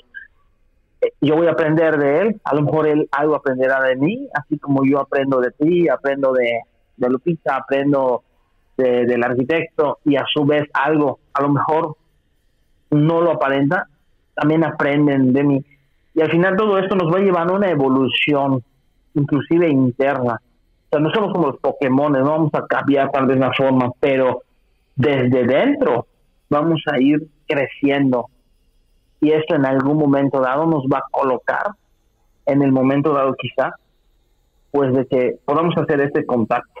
Yo no lo sé si eso lo voy a vivir, o sea, inclusive Gabriel, que pues es hijo de alguien que tuvo esa, digamos, de fortuna, lo está comentando, él no tuvo la oportunidad de verlos a ellos, pero desde que ya pueda ver un aura, desde que tenga un nivel eh, de una sensibilidad que es bastante más sensible o bastante más avanzada que la de una gran mayoría, yo creo que eso indica lo que bien acabo de comentar, que él ya está teniendo un cambio desde dentro, un crecimiento. Y esto va a continuar, no sabemos hasta dónde.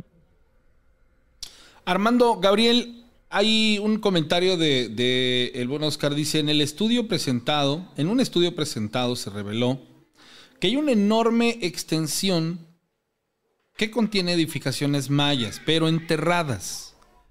¿Qué conocimiento creen que podrían obtener de ellas si éstas se llegaran a rescatar?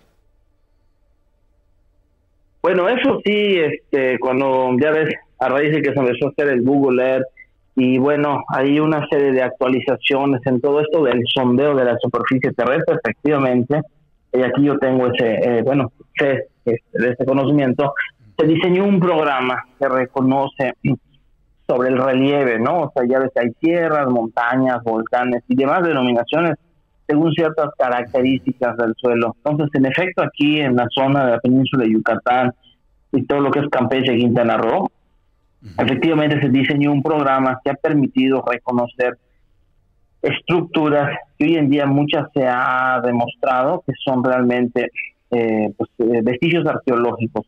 Por ejemplo, Calakmul es una gran ciudad, pero vista desde el aire, tal vez en, en esos años parecía solamente selva muy alta, hasta que alguien, cuando, o sea, alguien que no era un maya, pues, cuando llegó al lugar, y mucho porque se empezó a existir la cuestión del contrabando de, piezas arqueológicas, pues alguien llegó y descubren que lo que pensaban que eran árboles gigantescos o, tierra elevada, pues no era, era la el gran complejo que es Calakmul, lo mismo que Tikal ahí en Guatemala. Entonces eso es real y es efectivo. Sí hay un software que permite reconocer pero obviamente, pues tú sabes de que no, no, los recursos, el tiempo y sobre todo emprender este tipo de campañas de investigación llevan tiempo y costos muy altos, pero que se han ido develando.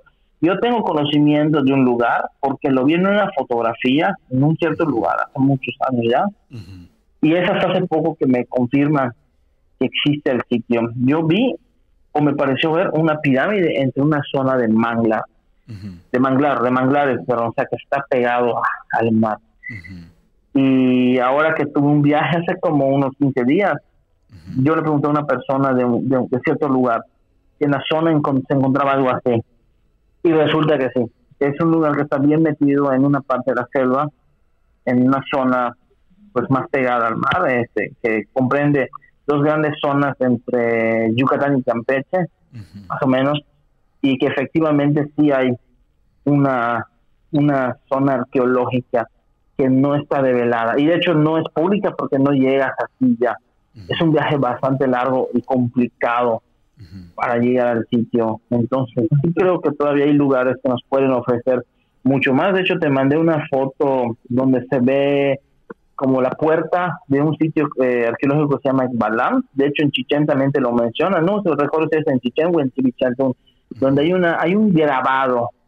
Y ese mismo grabado resulta que también se encuentra en una pirámide de Egipto. Y de alguna manera esto dice, aunque no se han explicado cómo, o al menos no por la ciencia tradicional, que mayas y, egipcios, así como lo mencionó este, Gabriel, en cuanto a cómo veían el sol y demás, esas dos culturas tuvieron contacto en algún momento. ¿Cómo, cómo te imaginas, eh, eh, Armando o Gabriel, cómo se imaginan el contacto? O sea, por medio de qué? De viajes eh, físicos, de viajes astrales, por, por una, de, digamos así, por una situación en la que a lo mejor estas dos culturas o estos dos eh, personajes, dos, no sé cómo llamarles, fueran intervenidos por, por tal vez eh, otra raza, en este caso la, de la que estamos mencionando, que ellos hubiesen eh, colocado pues este contacto. ¿Se lo imaginan así? Pues yo puedo mencionar o decir que el tema de los portales pudiera ser una cuestión relevante aquí. Eh, te comentaba lo de Palenque, eh, que es el del lugar que, tengo conocimiento de una estructura o estructuras, y que pues el maestro energético me dijo que sí, ahí ese lugar o esas estructuras sirven para abrir estos portales. Y esto tiene que ver, ahora sí, volvemos a caer en, en, en, en la misma cuestión crucial, en las vibraciones.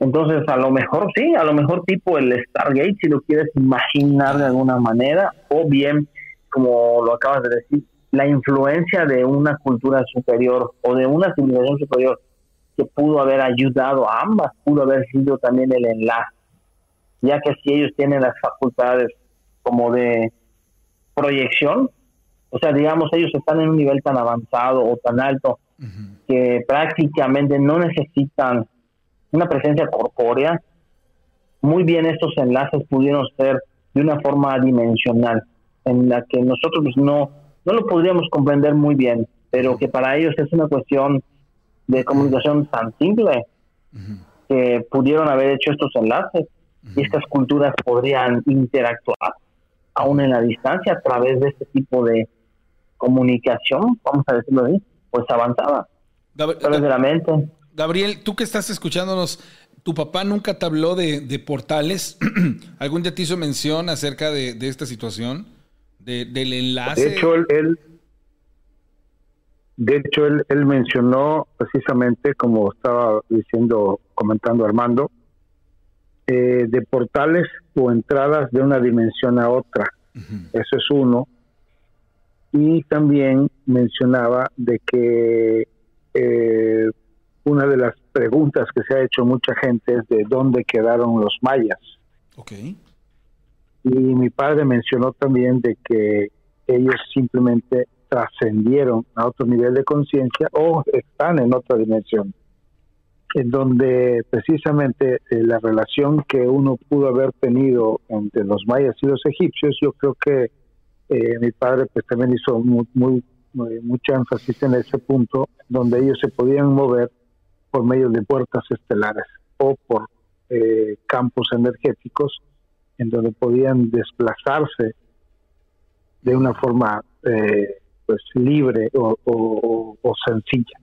Digamos que por el conocimiento que, que, acapararon, o bueno, que en este caso que desarrollaron los, los mayas, ¿crees tú que, se les haya dado la oportunidad de la trascendencia basado en lo que ellos eh, lograron, pues, por, por, por, lo que hicieron?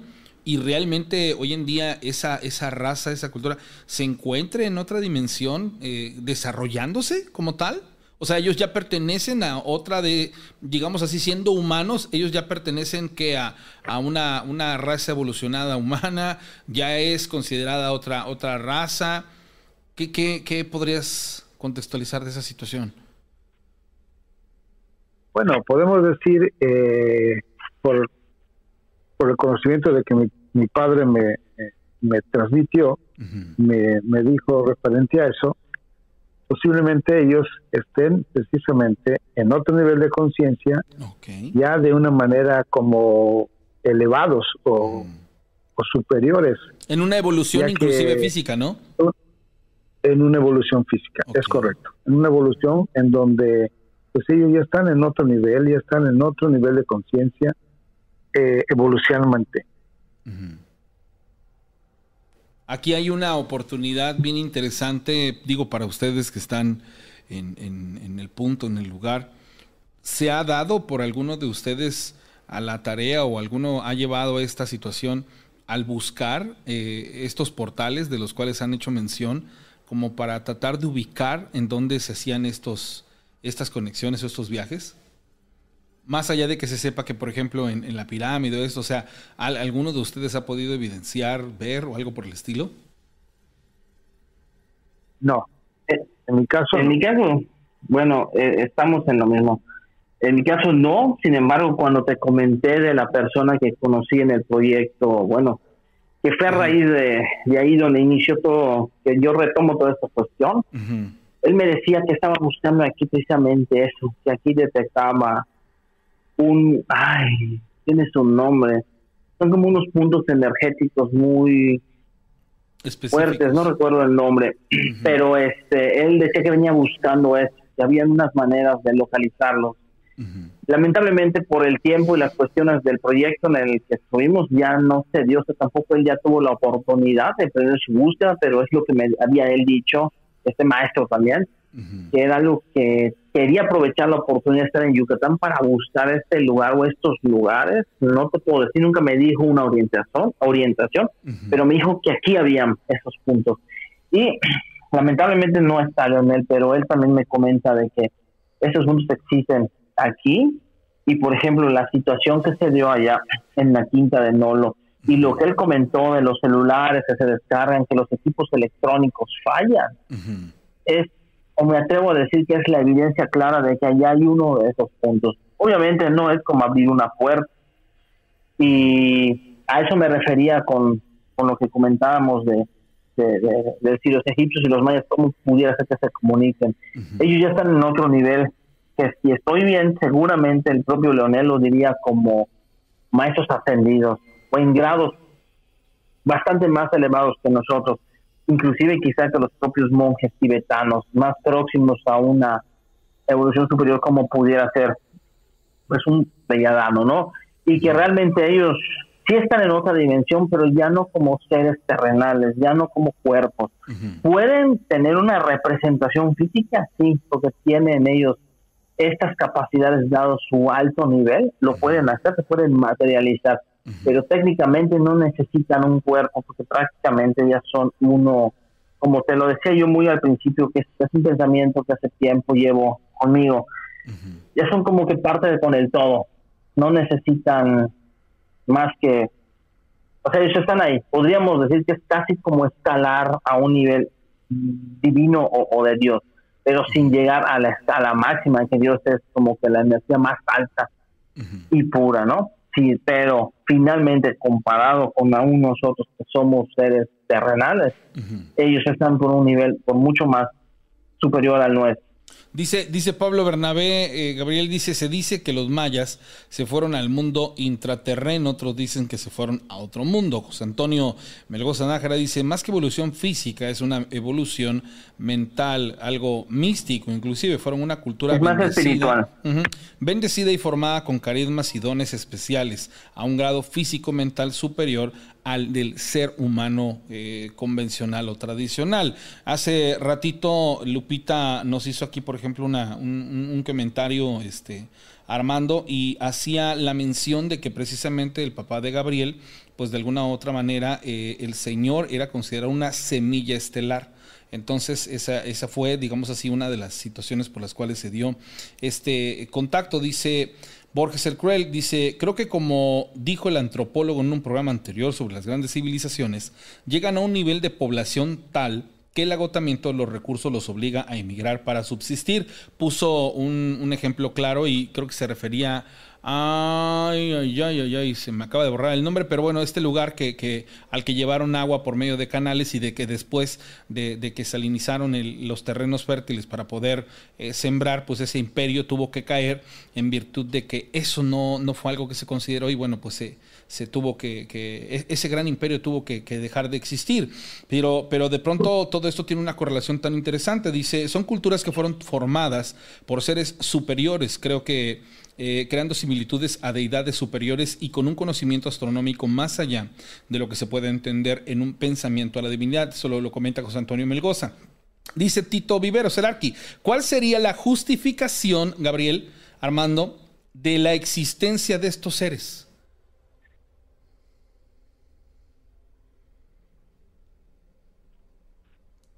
Amigo Armando, ¿estás ahí? Sí. ¿Cuál, ¿Cuál creen ustedes que sería la justificación de su existencia de estos seres? O sea, si nosotros tratáramos de explicar, basado en lo que ya hemos platicado a lo largo del programa, ¿cuál creen ustedes, puede ser a título personal, que sea la justificación de la existencia de estos seres? O sea, si somos seres superiores y estamos aquí y vemos razas inferiores, ¿bajo qué argumento decimos que existimos? Ya yéndonos a, otro, a otros este, niveles. Pues bueno, no sé si quieres comentar algo, este Gabriel. Lo que yo podría decir es que no necesariamente tiene que haber una justificación, sino que somos parte de un mismo universo en diferentes escalas, en diferentes grados evolutivos, y que, por ejemplo, estos seres, más que una justificación, están aquí presentes quizá como parte de guías a través de ciertas personas o ciertas personas tratan de dejar estos mensajes o estas ayudas para nosotros. Por ejemplo, decía Gabriel, y me lo comentaba su, su hermano, una, una de las cosas que ellos trataron de dejar como mensaje para la humanidad era el cuidado de, del planeta como tal. Finalmente y más allá de pensar solo mera solo desde el punto de vista de los recursos sino la importancia que tiene cada cosa en el en el universo y tú sabes que lo que tú muevas aquí tiene una repercusión en algún otro lado. Y al final todo esto si nosotros tratamos de vivir en ese equilibrio pues vamos a vivir de una forma balanceada o equilibrada dentro de la complejidad del universo mismo y si nosotros por ejemplo en algunas películas y demás, nos autoclasifican como, como un virus, porque destruimos y aborazamos todos los recursos y demás. Inclusive entre, los mismos, entre nosotros mismos nos matamos, nos destruimos.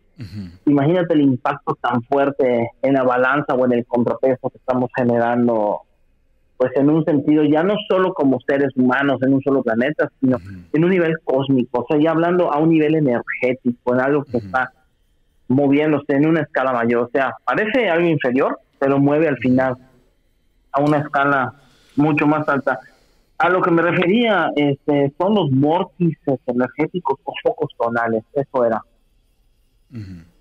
Oye, eh, puntos este, de los que te hablaba. Gabriel, eh, eh, aquí hay, hay, dos, dos, dos preguntas. Una, ¿sabes algo acerca de que si los cenotes que, se conocen son los lugares en donde se potencializan los portales de los que tal vez estábamos platicando. Se sabe, se conoce, se, se, es mito, leyenda urbana. ¿Hay algo contextualizado de ello, Gabriel? Eh, no hay un cenote o que uno diga, bueno, este cenote es un portal, es, una entrada, es una puerta. Lo que se menciona mucho de las aguas sagradas o de los, de los cenotes como como tal, como recurso vital, es precisamente por eh, la purificación que representa y la purificación siempre se representa en la parte del inframundo. Para los mayas, donde está Xibalbak, que es la parte de purificación, que son viene siendo como nueve niveles de purificación, pero tiene que ser desde la parte inicial del agua, pero no hay un, cenote. O sea, sí, en sí los cenotes podemos decir que todos están interconectados, en donde pues, son como ríos subterráneos, en donde uno se conecta con el otro precisamente para dar la fluidez del agua. Pero no hay un, un cenote que diga, este es el cenote, este es el vórtice, no, no, no hay. O sea, no, al menos no, no tengo eh, ese dato en donde uno pueda decir con exactitud.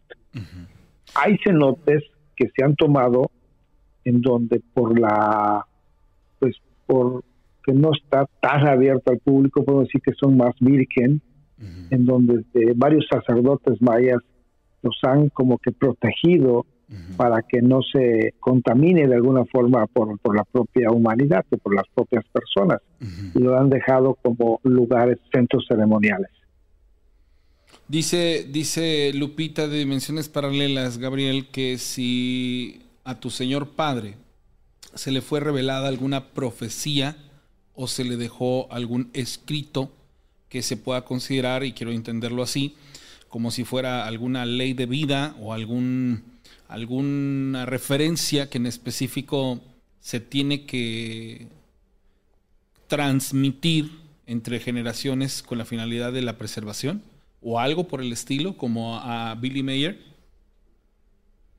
Eh, a mi padre, el, mi padre fallece en el 97 en su última entrevista precisamente, él habló del 2012 como punto de inicio, porque también mencionó el año 2021 como el punto caótico. Okay. Entonces eso mi padre lo pudo, lo, lo, dijo en su última entrevista, lo comentó con mucha gente, en donde tenemos que estar preparados desde el 2012 como punto de inicio pero no es estar eh, en el 2012, sino que, que íbamos a tener eh, de alguna manera un, un cambio total en la humanidad, pero en el 2021. Él hablaba del 2021 como el punto caótico para la humanidad, el cambio que iba a dar. ¿Y lo fue? Esto, esto, esto solamente se dijo en entrevistas, no se, no se eh, contextualizó en alguna, en algún eh, digamos, en algún artículo algo por el estilo, porque así como lo platicas, amigo, se dio. O sea, el 2021 fue un año caótico para la raza humana por la cuestión del COVID, con cambios significativos. Sí, y, Lo, lo, tenemos en, en, eh, grabado, precisamente digo que fue la última entrevista, en donde a él le dijeron precisamente también de la alineación de los planetas que, que hubo en el año de 1999. Ah, claro, mi padre fallece en el 97 y todo eso lo menciona en el 97. Él, él tenía eh, ese conocimiento, pues justamente que, le fueron transmitiendo y sobre todo eh, el, el, posible impacto de un meteorito que iba a golpear a la Tierra en el 2000. Ya. Pero ahí fue donde intervinieron ellos, ¿no? donde intervinieron ellos para, para, para salvarnos. De, de hecho, eh, ellos eh, a mi padre le comentaron que iban a hacer todo lo posible para moverlo de órbita y ahora sí que como que nuestra aspiradora es eh, Júpiter y como que se lo dieron a Júpiter y Júpiter se encargó de, retirarlo de la órbita de la Tierra. Ya, ya te entiendo. y ese conocimiento se lo pasaron a tu papá. Es, es muy interesante, por ejemplo, yo no había escuchado de, de por ejemplo, aquí viene un una parte lógica, mueves al, al, al, meteorito de su órbita y haces que otro planeta más grande que tiene la capacidad de absorberlo, pum, entra en su órbita y pum, lo absorbe. O sea, de una manera simple, el hecho de, salvaguardar, ¿no? Esta parte de, de a la raza humana, dice José Antonio Melgoza Nájera, yo creo que fueron culturas sin conocimientos que dieron base a ser moldeadas y reiniciarlas a un conocimiento intelectual y espiritual. Prácticamente las formaron y las cultivaron con un conocimiento. Mientras que Borges el Cruel dice, a mí me tocó ver un cenote que se encuentra a unos metros de un centro comercial y que lejos de detener esta construcción, solo lo, solo lo cercaron con cadenas. Quiere decir que no había una trascendencia en, en esta cuestión de lo poco mucho que se sabe de los cenotes y que bueno, como ciertamente están interconectados este, tal vez por abajo de la tierra, pues sí es cierto, o sea, si hacemos un análisis y lo profundizamos, digamos que tendría que tener otras habilidades o tendría que tener otras cualidades el lugar para considerarlo un, un portal, dice Pablo Bernabé, en toda la religión del Perú, en la región del Perú, hay muchos vestigios de ciudadelas intraterrenas de ahí el caso famoso de las momias de Nazca y también está el otro caso de la Cueva de los Tallos. Dice Pablo Bernabé, Cueva de los Tallos, la enciclopedia de las civilizaciones anteriores. Diego Morgado, este, se llama campo magnético, dice, es tan fuerte que lo absorbió. Exactamente, o sea, lo que me refiero es a eso, a que la lógica te da una explicación simple, ¿no? De, situaciones que a lo mejor igual podríamos considerar este, como específicas o especiales, y no, realmente la, la actividad que se desarrolló, pues bueno, fue eh, simplemente redireccionar por medio de, todo esto. Muy, muy interesante. Gabriel, pues mira, eh, la verdad que, que llevarnos mucho más tiempo, pero de primero y de, antemano quiero eh, agradecerte muchísimo tu tiempo, decirte que yo creo que como hijo de don Vicente es una enorme eh, situación que, que, hoy en día, pues bueno, te provee de un conocimiento, te coloca en un sitio muy en particular y muy en especial. Y qué oportunidad tan grande hemos tenido el día de hoy por medio del programa de que nos hayas permitido compartir ese conocimiento que tiene ya algunas décadas, pero más allá de ello, el que puedas contextualizar lo que para muchos es simple y sencillamente algo mágico, increíble, único, y que tú tuviste la oportunidad de desarrollarte dentro de él. De verdad, Gabriel, te agradezco infinitamente eh, tu tiempo y, sobre todo, bueno, pues ojalá más adelante nos permita seguir platicando porque es muy interesante todo lo que en el entorno se te permite y apremia a tu persona. Muchas gracias, gracias a, también a toda la audiencia y todos, a, Armando, muchas gracias y pues a la orden cuando se requiera para otra pues otra charla. Yo creo que eh, esto viene siendo como una introducción, porque hay muchísimas cosas más, en donde eh, les voy a hacer llegar, eh, si me lo permiten, unas, unas fotografías y todo para que también puedas compartir. Sí, sí, sí.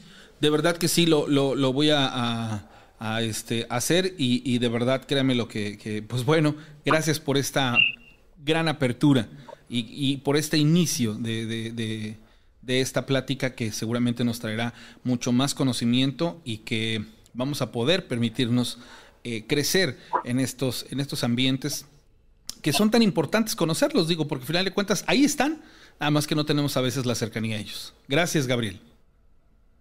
Gracias a ustedes. Bueno, pues señoras y señores, vamos a continuar con, con, con el programa, pero pues también quien se encuentra en estos instantes que conectado es mi amigo el biólogo Armando. Y Armando, pues te quiero decir también que te agradezco muchísimo por tu, por tu aportación, por tu labor. Eres una persona aguerrida ah, en cuestiones de, información y, tus habilidades, pues bueno, denotan eh, muchas cualidades muy interesantes y, de verdad que bueno, pues te agradezco mucho por esta oportunidad y más adelante nos volveremos a conectar. Al contrario de ti, pues muy buena noche y espero que pueda sacar un poco de provecho a esto, o sea, más que lo interesante de lo que pudo ser, que nos ayude a agarrar un poco más de conciencia sobre que a veces hasta lo más insignificante puede tener una gran repercusión en todo. Sí, la verdad es que sí. Gracias, Armando, que estés muy bien, hasta luego. Hasta luego, buenas noches. Gracias, señores y señores. Bueno, pues... la verdad es que nos podíamos ir, ir de banda, este, las horas y las horas. Y, me parece muy, muy interesante todo lo que aquí se platica. Saludos a Hugo, 666 eh, a Matilde Herrerías desde Suiza. ¿Cómo estás, Matilde? Por fin pudo ver un live. Muchas gracias. A ti que te encantan este tipo de cosas de, ufología y de cuestiones paranormales. Matilde, me da mucho gusto. Matilde es una fan del programa. Ella es española y, y radica en Suiza. Entonces, qué, qué gran oportunidad de llegar a otros continentes y de pronto congraciarnos con, con, estas personas que se interesan por este clase de fenómenos y situaciones. Gracias, un abrazo y un enorme saludo para ti. Vanessa dice, buenísima la charla, sí estuvo sensacional. David Rodríguez, somos un pasado de ocho minutos lo que tarda la luz del sol en llegar a la Tierra. Tendremos que esperar cuatro mil años para poder ver este momento en nuestro tiempo y presentarnos como viajeros en el tiempo. Wow, voy a analizar mucho esta parte que nos estás platicando porque se me hace súper, súper interesante. Y bien, señoras y señores, quiero que vean esto, regreso porque lo que les voy a platicar fue lo que nos pasó el día de ayer.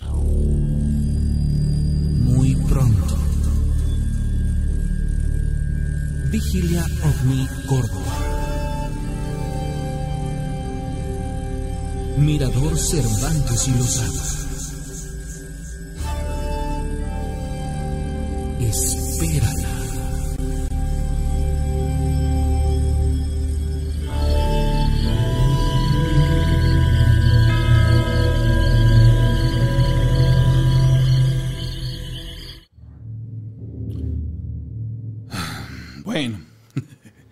Ahora que voy a tener la oportunidad de platicárselos, les quiero decir, y mírenme, así se los quiero externar, en 10 años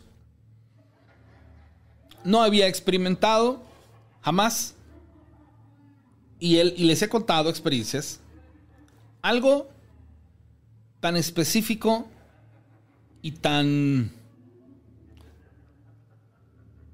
tan no sé cómo explicárselos. Soy un abanderado de no sugestionarse, soy un abanderado de buscarle una razón lógica, pero también después de ayer me doy cuenta y pude palpar que en muchas ocasiones los elementos a nuestro alrededor, lejos de ser apremiantes, terminan siendo nada cuando el fenómeno que se va a presentar realmente está fuera del alcance de lo que hemos algún día vivido o experimentado. La versión oficial, la versión pública, que el día de ayer en el lugar en donde estuvimos, lo que ahí pasa es que hay un tlacuache en el lugar, que es lo que se escucha, lo que se ve. Y cuando digo versión oficial o versión pública es porque, a final de cuentas, por el contexto de las situaciones, eso es a lo que pudimos llegar y accesar. Pero viene la otra parte, la parte extraña, la parte en la que dices, entonces, ¿qué pasó aquí? De primera mano, muchas gracias al, al Arquiviveros, muchas gracias a Charlie, que fueron los que me acompañaron. Y tiendo a ser una persona muy emotiva. Hay, cuando hay algo que me, me, me, emociona, soy, soy, de esas personas aguerridas, y vamos a hacerlo y, y, lo llevo a cabo. Y sin embargo, lleno de intuición, lleno de, de esos nervios de no, no salgas de tu casa, y haciéndome la pregunta de por qué me siento así, por qué me siento así, por qué me siento así, contacté al arquitecto y el arquitecto también tuvo de cierta manera sus dudas. Y, y Charlie así como que ajeno a la circunstancia por una, una situación ahí de, de, en la que él eh, lo encaminó hacia otra, hacia otra historia, pues llegó a estar ahí con nosotros. Ya después, pues bueno, tenía una relación y también es algo que a él le gusta y, y nos acompañó. Llegamos al lugar, hicimos todo lo que ustedes vieron en el video. Y cuando cortamos la transmisión a las 10.30 de la noche, yo estaba sentado en una mesa, estaba a mi izquierda el arquitecto y a mi derecha estaba Charlie parado y estaba la persona que nos llevó a la casa. Y justo cuando estábamos esperando una, una situación en particular del arquitecto para podernos retirar, para podernos ir, todo comienza con algo que dijo Charlie. Charlie dice, dice, ¿se dan cuenta que si nosotros en este momento hubiésemos visto a un nahual, muy seguramente alguno de ustedes, inclusivemente yo, podría estar experimentando algo como un aire o algo por el estilo. Y bajo ese argumento, así, de manera inmediata, suena mi teléfono. Contesto la llamada y del otro lado escucho a mi esposa en llanto. Imaginen ustedes cuando eso pasó, yo me quedo así, ¿de qué pasó? Me salgo de la casa y me dice, César, un sapo está atrás de la casa de la perra y la perra está convulsionando. Ya me metí a internet y estoy, estoy mal, dice, porque la perra se va a morir. Necesito que por favor consigas un veterinario y vengas. Yo estaba al otro extremo de la ciudad. Y si vemos situaciones en específicas cuando te surgen este tipo de, digamos así, urgencias, muy raramente consigues un doctor y más en este caso un veterinario. En ese instante Charlie saca su cartera y me dice, márcale. Yo apenas vi a esta, a esta veterinaria. Y corro con la enorme fortuna de agarrar, marcar y que la doctora me contestara. Dice, hola, sí, mira, yo estoy hasta el otro extremo de la ciudad. O sea, yo estaba hacia el norte y, y la doctora estaba hasta hacia el sur. Pero en ese momento en la casa estaba un amigo mío. Y sin pensarlo, coge a la perra, la sube a su auto y nos dice, me dice mi esposa, por favor, dice, ¿dónde se van a encontrar? No, pues nos vemos en tal lugar. Charlie me dice, ¿sabes qué? Yo me voy, me voy primero, nos, lo vemos ahí en tal lugar y yo lo llevo. Dice, ya tú te vienes atrás de mí. Sí, sí, vámonos. Yo no sé, no puedo contextualizarles porque mi cabeza se bloqueó. Salimos del lugar, el arquitecto casi llegó de inmediato a su casa. Subimos por las motos y salimos, bueno, hechos fuga.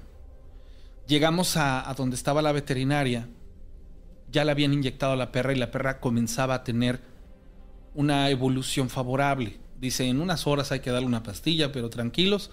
Eh, corrieron con la enorme fortuna de que se le pudiera atender a tiempo y la perra va a estar bien. Yo en ese momento tenía así como que una situación bien contraria en mi cabeza. Llegamos ya a la casa como a las, no sé, tal vez una de la mañana. Y me dice Charlie, dice, curiosamente yo de niño experimenté una situación con, con un tlacuache, dice, y pasó una situación fea en mi casa. Y lo que sí te puedo decir, dice, es que yo creo que no era un tlacuache. Cuando ya nosotros, cuando Charlie se despide y empiezo a hablar con mi esposa, en un inter de la conversación, ella me vuelve y me regresa la llamada y me dice, César, necesito que vengas. Dice, lo que está atrás de la casa de la perra, creo que no es un sapo, es una víbora. Cuando yo le externo eso a la, a la veterinaria, me dice, si lo que la mordió fue una víbora, la perra se va a morir. Pocos minutos después, mi esposa marca por teléfono a, su, a un familiar, a un primo, que viene a la casa y corroboran que en realidad era un sapo estos, estas situaciones tuvieron sentido hasta el final, cuando yo ya llego aquí a la casa y empezamos a contextualizar y empezamos a segmentar qué ocurrió. Y yo le platico, cuando Charlie dijo esto, entró tu llamada. Dice César, el sapo estaba en el lugar en donde Luciana, mi hija la menor, siempre está sentada en la puerta. ¿Cómo fue o cómo te explicas que un sapo ingresó al domicilio que está completamente bardeado? Y que llegó hasta este punto sin que la perra, porque la perra que tenemos es una perra que es en ese que en esta situación de las alimañas y todo eso es muy territorial y, y ladra muchísimo. Ya nosotros salimos y nos damos cuenta de este tipo de cosas y de pronto dice, ¿cómo te explicas que cuando yo abro la puerta lo primero que veo es a la perra convulsionar? Y solamente porque yo vi que olfateó ahí, fue que me di cuenta que algo había. Lo siguiente que pasa es que en la historia que nos platican en la casa, la persona que vio al, lo que, a la limaña, lo que sea, lo describe como algo que tenía los ojos en la sien de color amarillo. Y sin yo externarle eso a, a mi esposa y a mi hija, me dicen, es que era horrible. Era una cosa que tenía la cara afilada y los ojos eran amarillos. Cuando ella me dice eso, yo me, me quedo así como de, ¿cómo? Sí, dice, tenía los ojos amarillos. Y dice mi hija, papá, yo vi cómo se hizo chiquito. Dice, y ya no era un sapo, era una víbora. Y entonces empezamos a quedarnos así como de, ¿cómo? Dice, sí, papá, era una víbora. Dice, pero después mi mamá, dice, le habló a mi tío, dice, entonces pasa esa situación. Y dice, dice mi esposa, se me quedó viendo, le vi sus ojos horribles, dice, tenía unas como branques en el costado. Dice, y cuando llega mi primo, yo le digo, mátalo por favor. Obviamente en la emotividad de las circunstancias. Y el primo le dice, no, pobrecito es un animalito. Él no tiene la culpa. El sapo se da la vuelta y sobre el camino que lleva a la puerta empieza a brincar hasta llegar exactamente a la puerta y brinca contra la puerta y brinca contra la puerta y brinca contra la puerta. Y el comentario es, ¿ya te diste cuenta? Es como si quisiera que le abriera la puerta para irse. Abren la puerta, el sapo se sale y camina, o sea, se empieza a enfilar hacia la bajada de la calle. O sea, se empieza a ir. Y aunado a esa situación, al hecho de que se apareciera el sapo, de lo que estábamos platicando, de lo que ahí estaba ocurriendo, yo empiezo a textear al, arquitecto, le empiezo a platicar, este, le empiezo a decir, arquitecto, y les voy a leer lo que le empecé a escribir. Le puse, mi esposa vio al sapo y lo describe con una cara afilada de ojos amarillos. Amigo, no vimos, o no más bien no vieron un tlacuache. La realidad es que creo que me metí en un terreno donde no debí. Y el mensaje para mí es simple. Antes de que yo supiera que el sapo, eh, cuando lo vinieron a sacar, él solito salió en línea recta a la puerta. En un momento mi esposa se espantó porque después de verlo, lo siguiente que vieron fue una víbora. Entonces mi esposa me dice, César, es que date cuenta, ahorita fue la perra, pero pudo haber sido una de tus hijas. En un momento cuando quisieron agarrar al sapo, esta parte ocurre cuando la perra estaba mal porque no sabían qué hacer, la cargan porque parecía que no respiraba. Y mi esposa se voltea y cuando se quiere dirigir a atacar al sapo, la perra empieza a convulsionar todavía más. Y en todo momento nunca pudieron acercarse al sapo como tal en el momento específico. Obviamente pasaron muchísimas cosas por mi cabeza, supuestamente diciéndonos no te sugestiones, esto está, está bien. Pero la realidad es que nos dieron las 7 de la mañana a mi esposa y a mí porque de todo lo que ya tenemos atrás del programa y de los otros casos que hemos visto, a mí me quedó muy claro que la oportunidad que hemos tenido de ir a otros lugares, jamás habíamos presenciado algo real, algo en, este, en esta línea. Entonces nos dormimos unas cuantas horas, mi hija ya no fue ni a la escuela, la perra, gracias a Dios, eh, favorablemente reaccionó y le pedí a Daniel otro dato curioso. Siempre que se dan este tipo de casos, le hablo a él. Oye, amigo, ¿nos acompañas? Sí. Y no sé por qué tuve esa desidia de no llamarle. O sea, fue así como de que no, no le voy a marcar. Y no sé por qué. Porque no hay una razón lógica. Entonces le dije a Daniel, puedes venir y le contextualizo lo que pasó. Y él en su conocimiento ya de todas sus habilidades y lo demás me dice, mira, dice, normalmente cuando tú te atraviesas en un terreno que sea dominio de un nahual, tiene que converger un cruce de líneas energéticas para que él se pudiera presenciar aquí, dice, y la conexión fue contigo. Y mientras tú estabas hostigando el lugar, prácticamente como chismoso, buscando algo, él viajó y hizo lo que hizo. Dice, pero quiero que entiendas que así como tú te apareciste en su y cruzaste la línea, él también lo hizo. Dice, y él en este momento está consciente de que evidenció que existe. Evidenció que no es una situación de imaginación.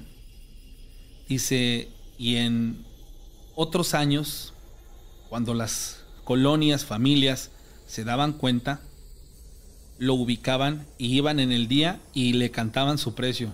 Te vuelves a aparecer y te vamos a matar.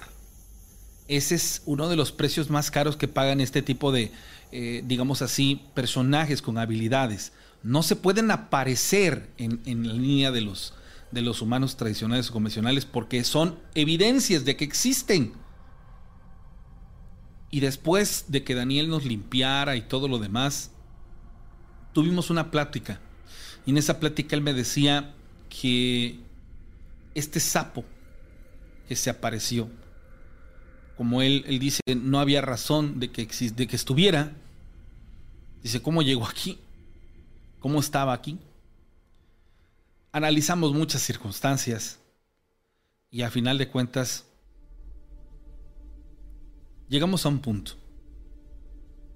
Y como me lo dijo él, dice, tienes que entender que la magnitud de los contextos que en el programa se manejan tienen que tener un cierto límite.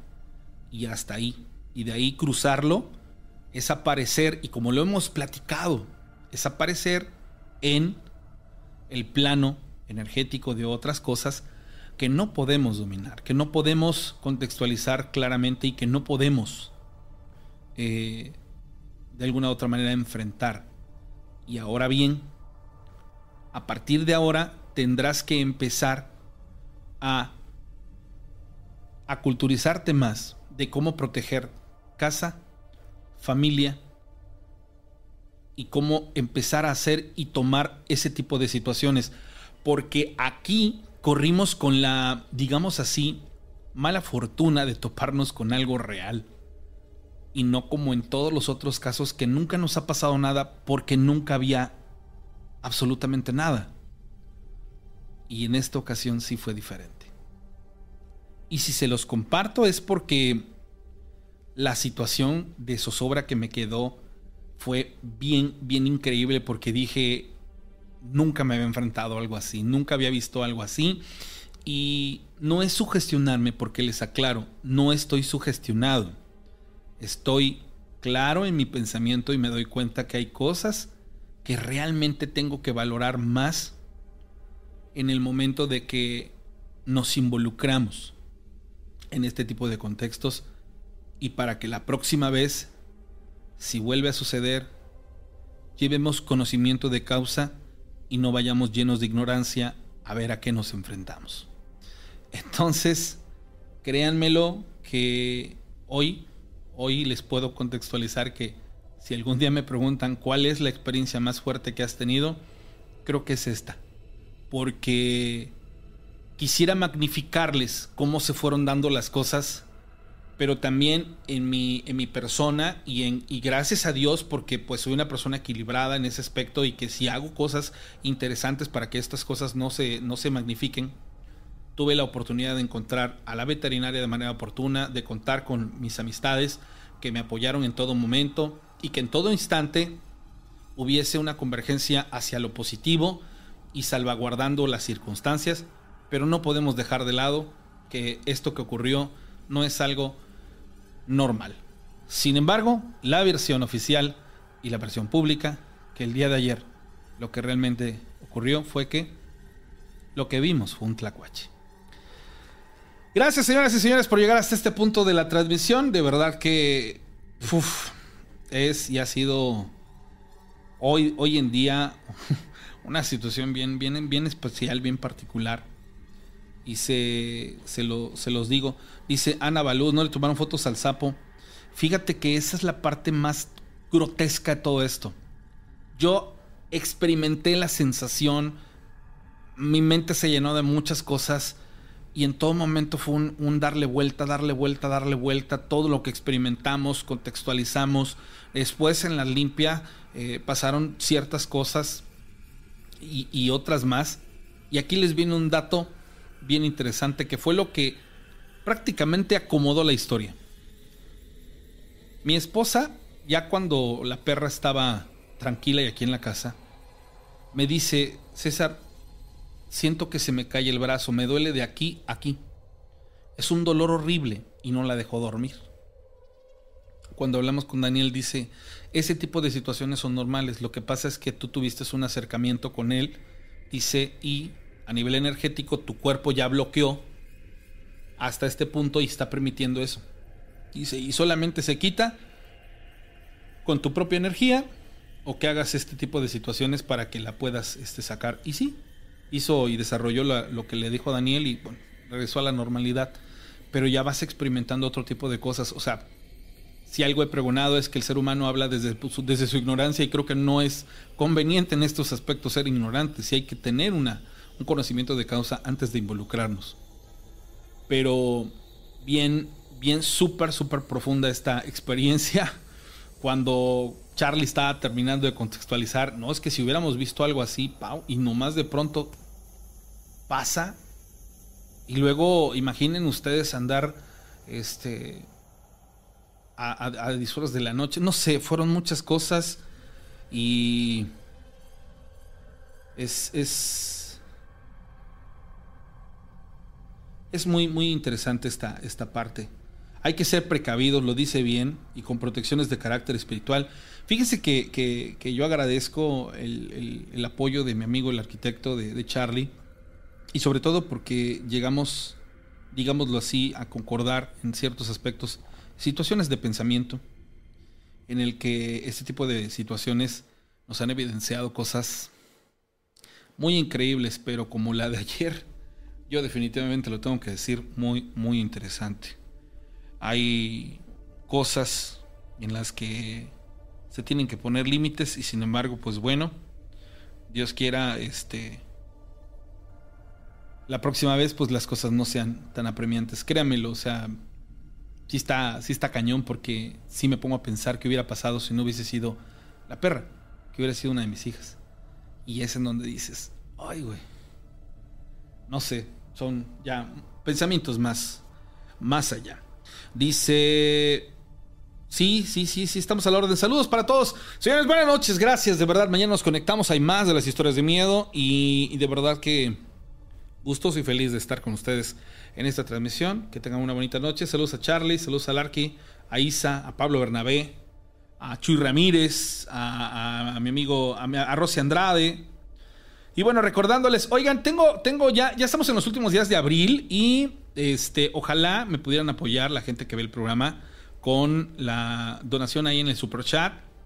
Este, ojalá me pudieran regalar ahí unas super calcomanías o ese tipo de situaciones porque me ayudaría muchísimo en el cierre de este, de este mes para alcanzar un pequeño objetivo. Entonces, sería sensacional que, me pudieran apoyar. Saludos a Abraham Jesús Rodríguez, Clara Hernández. Las fotografías, Abraham, todo eso lo van a poder ver en el grupo de Telegram, ¿sale? Accesen al grupo de Telegram, ahorita les comparto el material. Saludos a Alex Trujillo desde Orizaba, Veracruz. Le mando saludos también a mi buen amigo Javier Amaya López. ¿Cómo estás, hermanito? Te mando un saludo bien grande. Ezequiel Morgado, a Eric Reyes, Alexa, este, a Kelis Loco Abreu, gracias en Coatepec.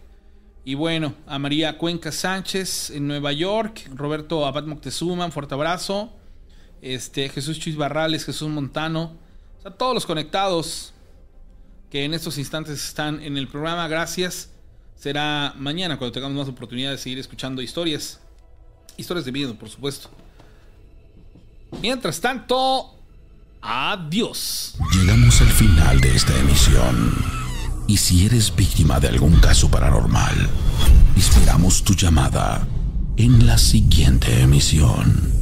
Cuéntanos tu historia en la décima temporada de Historias de Miedo.